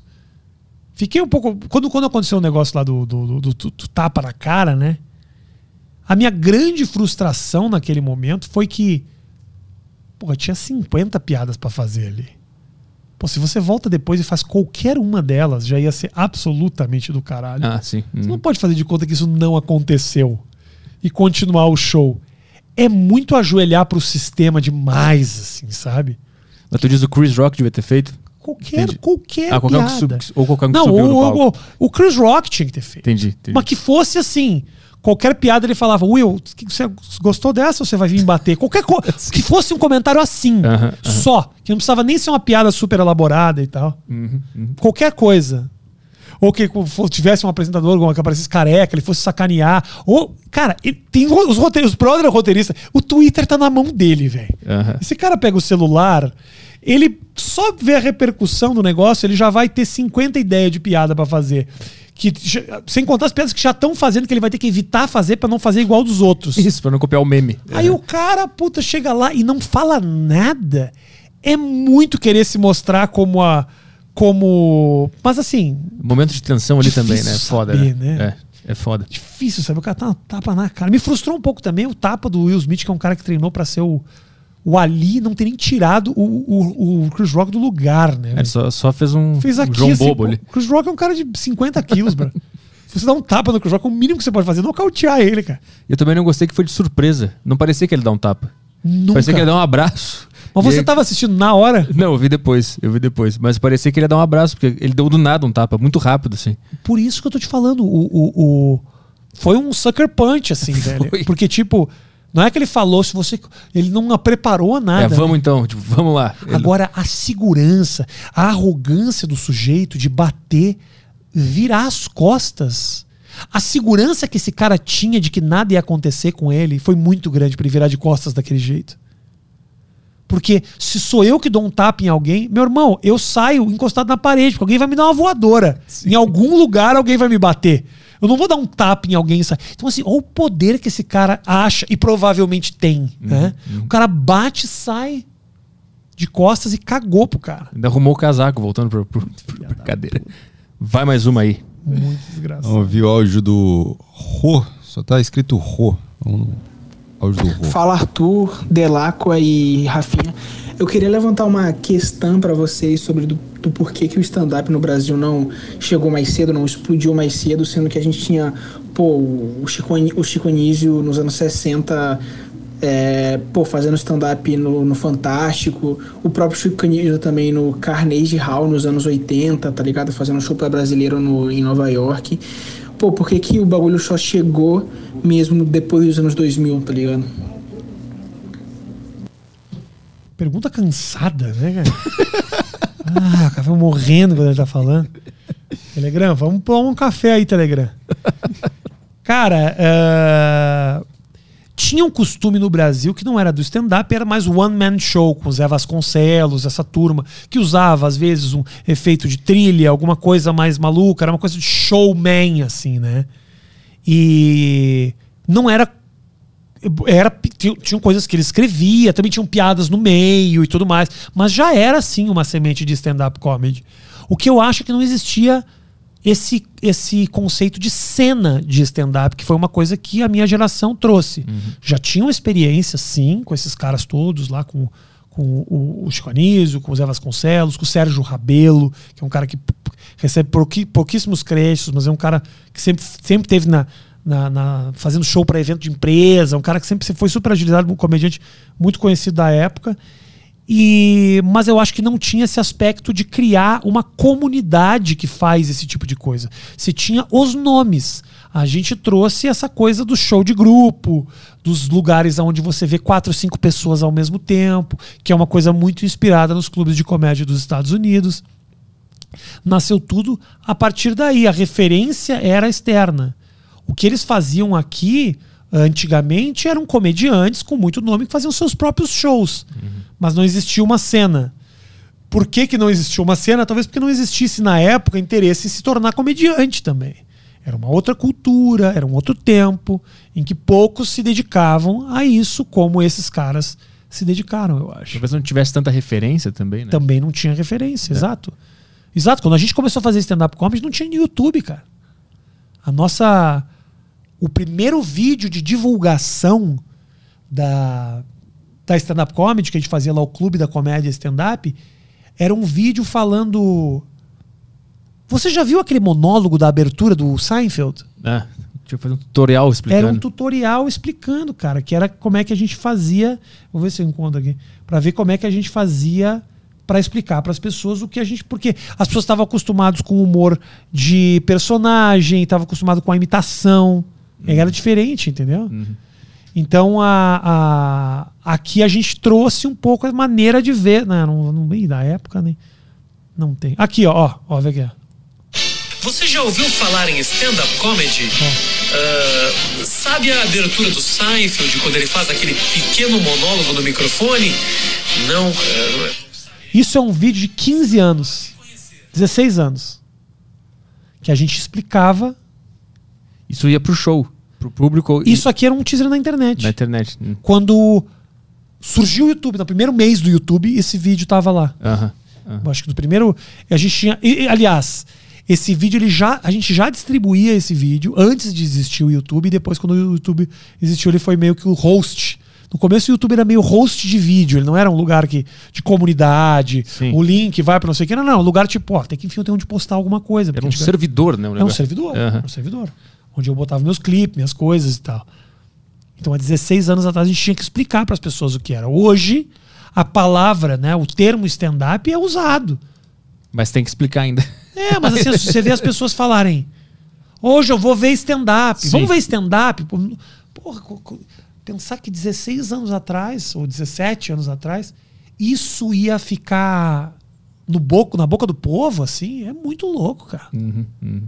2004, a gente imaginar que isso ia acontecer, porra, Do caralho. muito louco. De hoje tá assim, as pessoas pagarem e ter show lotando em tudo que é lugar, é muito foda. É, São Paulo, acho que todas as noites tem algum stand-up rolando, né? É muito, Todas. É muito legal, cara. É muito legal saber que isso aconteceu e que a coisa virou desse jeito, assim, sabe? E de que deu muita oportunidade, que tem muita gente falando. É um mérito que eu acho que a gente não consegue. A gente ainda não tem. Tem muita coisa pra gente fazer pra fortalecer esse movimento. Não só sair por aí fazendo show como a gente tem feito e alegrado as pessoas. Tem que ter documentarista para contar essas histórias, tem que ter as pessoas, tem que ter, tem que, tem que, tem que valorizar um pouco isso, cara. Porque o comediante virou meio vilãozinho, assim, sabe? É, eu, eu acho que tem, eu acho que não rola isso porque eu, pelo que eu vejo, popularmente falando, o stand-up ele é mal visto. Não é uma coisa bacana, assim. Stand-up é pra quem curte e pra quem não entende o que, é, acha que é uns filha da puta falando merda, preconceituoso. Isso. Então ainda tem essa, essa barreira, assim, pra cair no popular, sabe? Pois é, né, cara? Não, mas assim. Mas será que esse estigma nasceu ultimamente? Porque quando eu tava lá na TV era bacaníssimo o stand-up. Mas não era. Tem matérias minhas, brother. Tinha matérias grandes no jornal. Minha- eu na capa. De tipo, Rafinha é o novo cara do momento. Stand-up é o negócio. Espetáculo nota 10. Tem eu na Rolling Stones, o caralho. Era. Meu, só se falava disso. Aí escolheram ali umas piadas pra dizer que isso é um bando de filha da puta pra destruir o próximo. É. Pô, ontem mesmo eu botei na TV Senado, eu acho. Ou uma coisa da Câmara dos Deputados, não sei, uma TV dessa. E tava passando um documentário que eu acho que era de 2010, 2011, que falava sobre o limite do humor e tal. E aparece tu, o Maurício Meirelles, e aí tem o João, o João Willis, tem os dois lados. Isso. Só que na verdade o outro lado tá sempre. É um documentário, certo, é um né? documentário feito pro outro, pelo outro lado. Ok, É. documentário sempre tem um lado, tá tudo bem. Isso aí é o quê? 2010. Então lá já, já se via o comediante como É. simplesmente o cara que quer propagar preconceito e usa a defesa do humor E tem fingir. essa coisa patética que eu acho patética de o humor tem que estar sempre do lado do opressor. Existe essa dinâmica na comédia. É uma, é uma, é uma, uma idiotice. Acho que as opções elas são muito individuais. Acho que você não precisa necessariamente sair por aí fazendo piada racista. Eu concordo plenamente. Agora, o que que é? O que que é preconceito? O que que não é? Aonde que vai? Aonde que não vai? Eu vou criar o tempo inteiro preocupado com o que a minha piada pode gerar? Puta, não vou viver nessa paranoia de jeito nenhum. Então o músico e não aí vai eu- fazer música triste, mas Isso. porque vai deixar as pessoas E tristes. o Fábio Assunção não vai fazer vilão na novela. É. Porque eles não vão querer bater nele na rua. Nós estamos chegando nesse, nesse, nesse ponto. Assim, então a gente tá retrocedendo a- É? a- a- o, argumento original. É um retrocesso, cara. É um retrocesso. É É uma- eles, eles colocaram essa, essa briga de, de classes na piada que não tem. não- ninguém tá brigando. Mas eu acho que tem uma galera que é do negócio do bat- eu bato no opressor também que gosta. Ah, mas pra eles faz sentido a briga É. de classes na É, piada, porque isso. eles usam a comédia pra brigar E ele- ideologicamente. E, porque a princípio eles estão no lugar certo, né? É. Eles estão do- do lado certo. Exato. Mas é uma bobagem. E pior é que falar isso, como eu tô falando agora, automaticamente me coloca no lado do cara que bate no oprimido. E não é, isso. É porque eles estão nessa dinâmica É e qualquer isso. coisa que tu falar tá sugado pra essa lógica. Exatamente. Só que tu não tá nessa lógica, eu só tô jogando A com as gen- palavras aqui. A gente tá vivendo um momento, cara, em que ou você é ah, pra ter o, o, o- pra ter o, o, a, o, o- a, pra, pra crítica te abraçar. Uhum. Ou você é o porta dos fundos, ou você é o Whindersson. Porque o Whindersson não tem posicionamento, é o humor pelo humor, a graça pela graça. Só observa e fala. né? Popular, legal pra caralho, uma coisa lá que, que tem do, do, do Tirulipa, os- não sei o que e tal. O, o Whindersson escreve, é um st- stand-up do jeito dele e tudo mais. Sim. Mas não tem nenhuma provocação. Uhum. E do outro lado tem o cara que bate na no sistema, mas o sistema ao mesmo tempo fazendo parte dele. É. Então é, é, é, é, é estranho, é, é, é complicado, é, é muito. Ou você é. Como é que é o nome daquele programa lá do, do Porchat? Segunda. Papo de segunda. Chato pra caralho. Os caras tudo lá pra chupar o pau do Emicida o tempo inteiro. Nossa senhora, como o Emicida é chato, velho. Pelo amor de Deus. Os outros, eu gosto, me dou muito com o João Vicente, gosto dele, gosto do Porchat, mas o, MC. Mas todos eles ficam assim. O Emicida falou, é Emicida. É verdade, Emicida. Outro dia o Emicida, na, na discussão do tapa, o É. Emicida meio que falou, tipo, olha, as pessoas querem colocar uma coisa racial no tapa do, do cara. Eu acho que ele é só um cara que tava puto, ficou puto e reagiu. E, todo, e o Homem Negro também é um cara que fica puto, não só por causa do racial. E aí os caras, os brancos, vieram trazer. Não, mas a gente tem que entender que talvez ele tenha sofrido. Porra, o Emicida! e os caras, aí o Emicida fala, aí no final falam, não, mas o Emicida é o cara, é, o Emicida é foda mesmo. É, Teve gente que, que falou que o, a confusão toda era por causa da, da supremacia Muita branca gente. e o racismo. Muita gente. Porque o cabelo, ele é. Sempre foi um problema e sempre foi alvo de muito preconceito. E eu concordo. Esse co- negócio do cabelo ruim que se fala. Isso é um de um racismo terrível e tal. Mas ali era um negro batendo na cara de outro. Exato. Aí vai ter gente aqui pra dizer, não, é racismo por causa disso, por causa daquilo. Me explica, então, então chama o Emicida, pega Globo, nove da noite, Emicida, explica pra gente. Porque fica difícil a gente entender.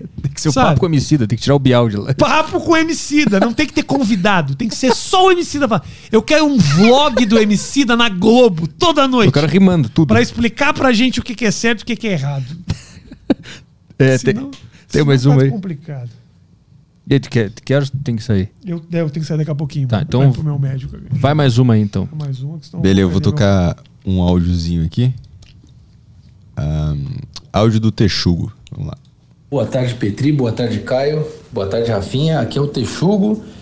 Rafinha, eu acho que a gente vive um momento em que a gente tem que apenas agradecer por tudo que Rafinha Bastos fez pela comédia no Brasil e está fazendo no exterior. É isso, cara. Forte abraço. Muito obrigado, meu irmão. Não, não, não, não- foi, foi longe. Tem que agradecer, sabe quem? O Emicida. O Emicida é o cara que você tem que se inspirar, não em mim, velho. Eu sou uma péssima, uma péssima referência. Mas, cara, eu, eu em algum momento, em algum momento ali, eu lutei por algumas coisas que eram além de mim. Eu tinha certeza disso. Eu achava importante que alguém botasse o pé e falasse: Não, brother, não. Aí não, porque começa a fuder a profissão. Começa a fuder a classe. E eu acho que demorou um pouco a eu acordar um pouco para essa para esse aspecto comunitário da comédia. Pra frente eu acordei. No começo eu estava muito preocupado com as minhas conquistas. Mas em algum momento eu falei, cara, eu quero defender a turma, mas também quero me defender, porque em acabando a profissão, em destruindo o trabalho dos outros, também destrói o meu. Também estava, ao mesmo tempo que eu defendia as costas da turma, eu estava defendendo o meu próprio trampo. Também tinha um interesse pessoal por trás daquelas opções que em algum momento eu fiz e continuo fazendo. Me meto em briga de que não é minha. Eu faço isso pra caralho, assim. Porque eu sinto que a gente tá. A, a gente tem. Está vivendo num momento. o comediante tem que tomar cuidado, brother. Senão os caras começam a subir no palco e dar tapa na tua cara mesmo, assim. E des- te descobrir como vilão. E acredite se quiser, o vilão, o vilão não é o comediante, brother. Não é o comediante.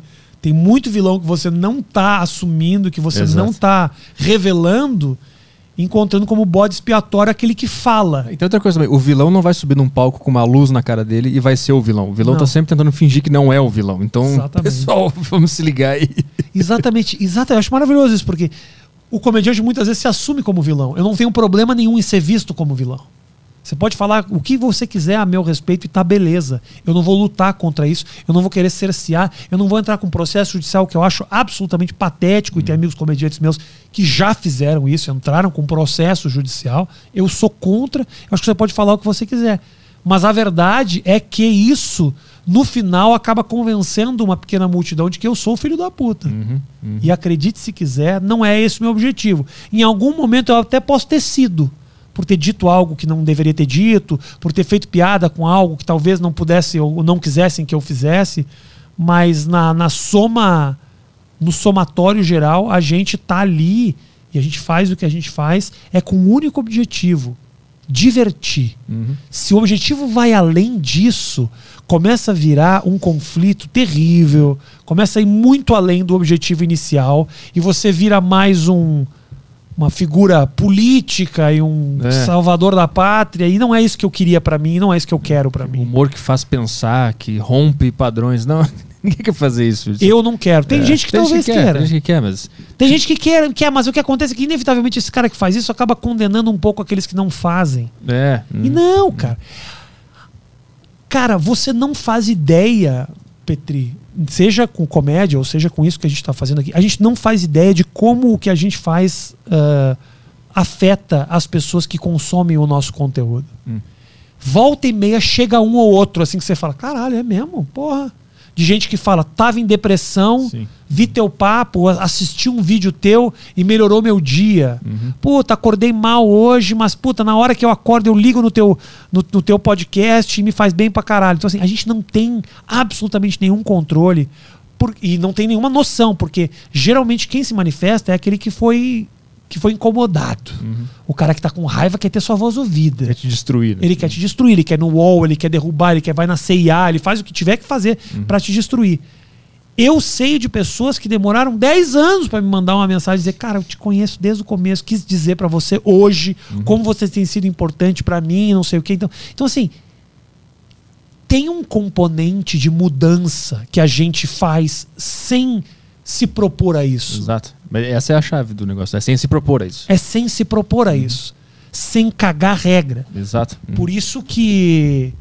ah, por isso que não dá pra subestimar o valor do trabalho do comediante. O cara não é só um idiota que tá ali pra ofender quem puder. Cara, as pessoas se tocam assim de maneiras diversas. Assim. Eu já peguei, já recebi mensagens que eu até.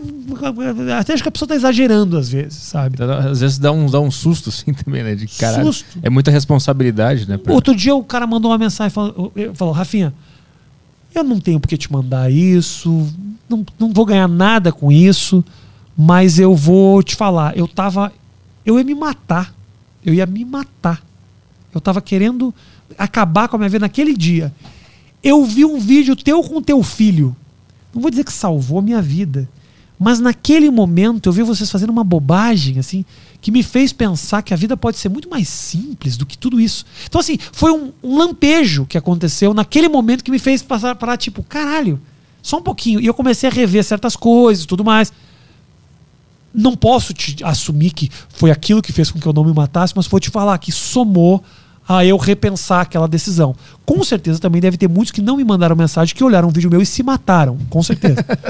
eu tava muito bem, Rafinha. Aí até que eu vi um vídeo seu e me matei. Essa mensagem eu nunca vou receber porque o cara morreu, entendeu? Talvez eu receba dos familiares, mas esse tipo de mensagem me faz pensar, porra, cara, olha isso. Aham. Olha que do caralho, olha como aquela bobagemzinha que você que eu fiz com meu filho afetou alguém. Então não, não, não vamos subestimar a um bando de filha da puta que quer falar da alopécia da Jada Pinkett, entendeu? Sim. É que foda é que eles falam que o que tu fala tem um impacto na sociedade que continua batendo no cara que já tava apanhando toda, essa, toda a história da humanidade. Mas não é isso que tá acontecendo. De fato, o que a gente tá fazendo é, é- é essas experiências que são as reais. Me mostra um cara que ouviu uma piada e cometeu um crime. Eu acho que acaba sendo uma. O que eu quero é que essas opções elas sejam pessoais. O comediante sabe o que, que é certo ou o que é errado falar. Tem certas coisas, tem certas piadas que eu não faço. Porque meu, o meu raciocínio nem vai para esse lado. Não significa que eu vou evitar, que eu tenho medo, que vai me dar problema. Não, não. A minha criatividade me levou para esse ponto. Se eu acho que esse ponto não é legal, eu vou buscar um outro ponto. Mas deixa, me dá liberdade, porque as piadas boas saem do mesmo lugar que saem as piadas ruins. Mesmo lugar. Da liberdade minha de pensar e poder verbalizar. É isso. É isso que eu quero, a liberdade de poder continuar fazendo isso. Não, como é que, é que eles falam? A, a piada não. Se, se machuca não é piada. Se machuca não é piada. Mas a que não te machucou saiu do mesmo lugar da que te machucou, cara. Exato. E outra, e outra. Eu não posso controlar o que vai te machucar. Também? Mas essa é subjetiva, uma reação química que rolou ou não rolou na eu tua não cabeça. posso controlar. Porque olha só, quantidade de pessoas que me ouvem há muito tempo e me adoravam. Até que um dia eu toquei num calo dele e ele se ofendeu. Uhum. Porra, mas eu, te- eu ofendi todo mundo ao, teu, ao redor e não era problema. Agora que pegou no teu é um problema? É foda. É. Pro próprio comediante é isso. Uhum. Por isso que eu fico muito tranquilo quando dá merda, quando falam coisa do- a meu respeito, falam da minha família, falam caralho, falam. Bom, adivinha só, eu falo dos outros, deixa que falem do meu também, vai ser assim. Uhum. É isso, eu não posso também fazer o jogo do ofendidinho aqui, porque senão Sim. eu tô fudido. Rafinha, valeu. Obrigado, irmão, por valeu, vir aí no valeu, obrigado, Foi um obrigado. prazer te isso, receber cara, aqui. que Um isso. sonho realizado também. Tamo Muito junto. obrigado. Precisar de mim, tô aqui. Boa. É isso aí, Caio. Amanhã a gente tá de volta, não, né? Isso, Estamos de volta na quarta-feira, isso. Boa, então Quarta tá. e sexta. Boa. Então, obrigado a todo mundo que esteve aqui. Um abraço aí, um bom final de tarde Ah, pra todo posso mundo. pedir uma coisa antes de acabar? Vai, toca a ficha. Você pode colocar na, na, na descrição o meu Mais Que Oito Minutos com o Arthur Petri? Opa, coloco E sim. aí a galera que gostou desse foi até o final já pula direto pra assistir o meu papo com ele, que Boa. eu entrevisto ele. Boa. E eu te entrevisto um pouco também, mano. O É verdade, O pessoal falou, o Petri começou a É entrevistar Rafinha. mudou, mudou, mudou a figura. Então tá, cliquem aí no, no link da descrição pra ver a minha entrevista lá no Mais Que Oito Minutos. Um beijo pra todo mundo. Obrigado pela audiência. Quarta-feira estamos de volta. Tchau, tchau.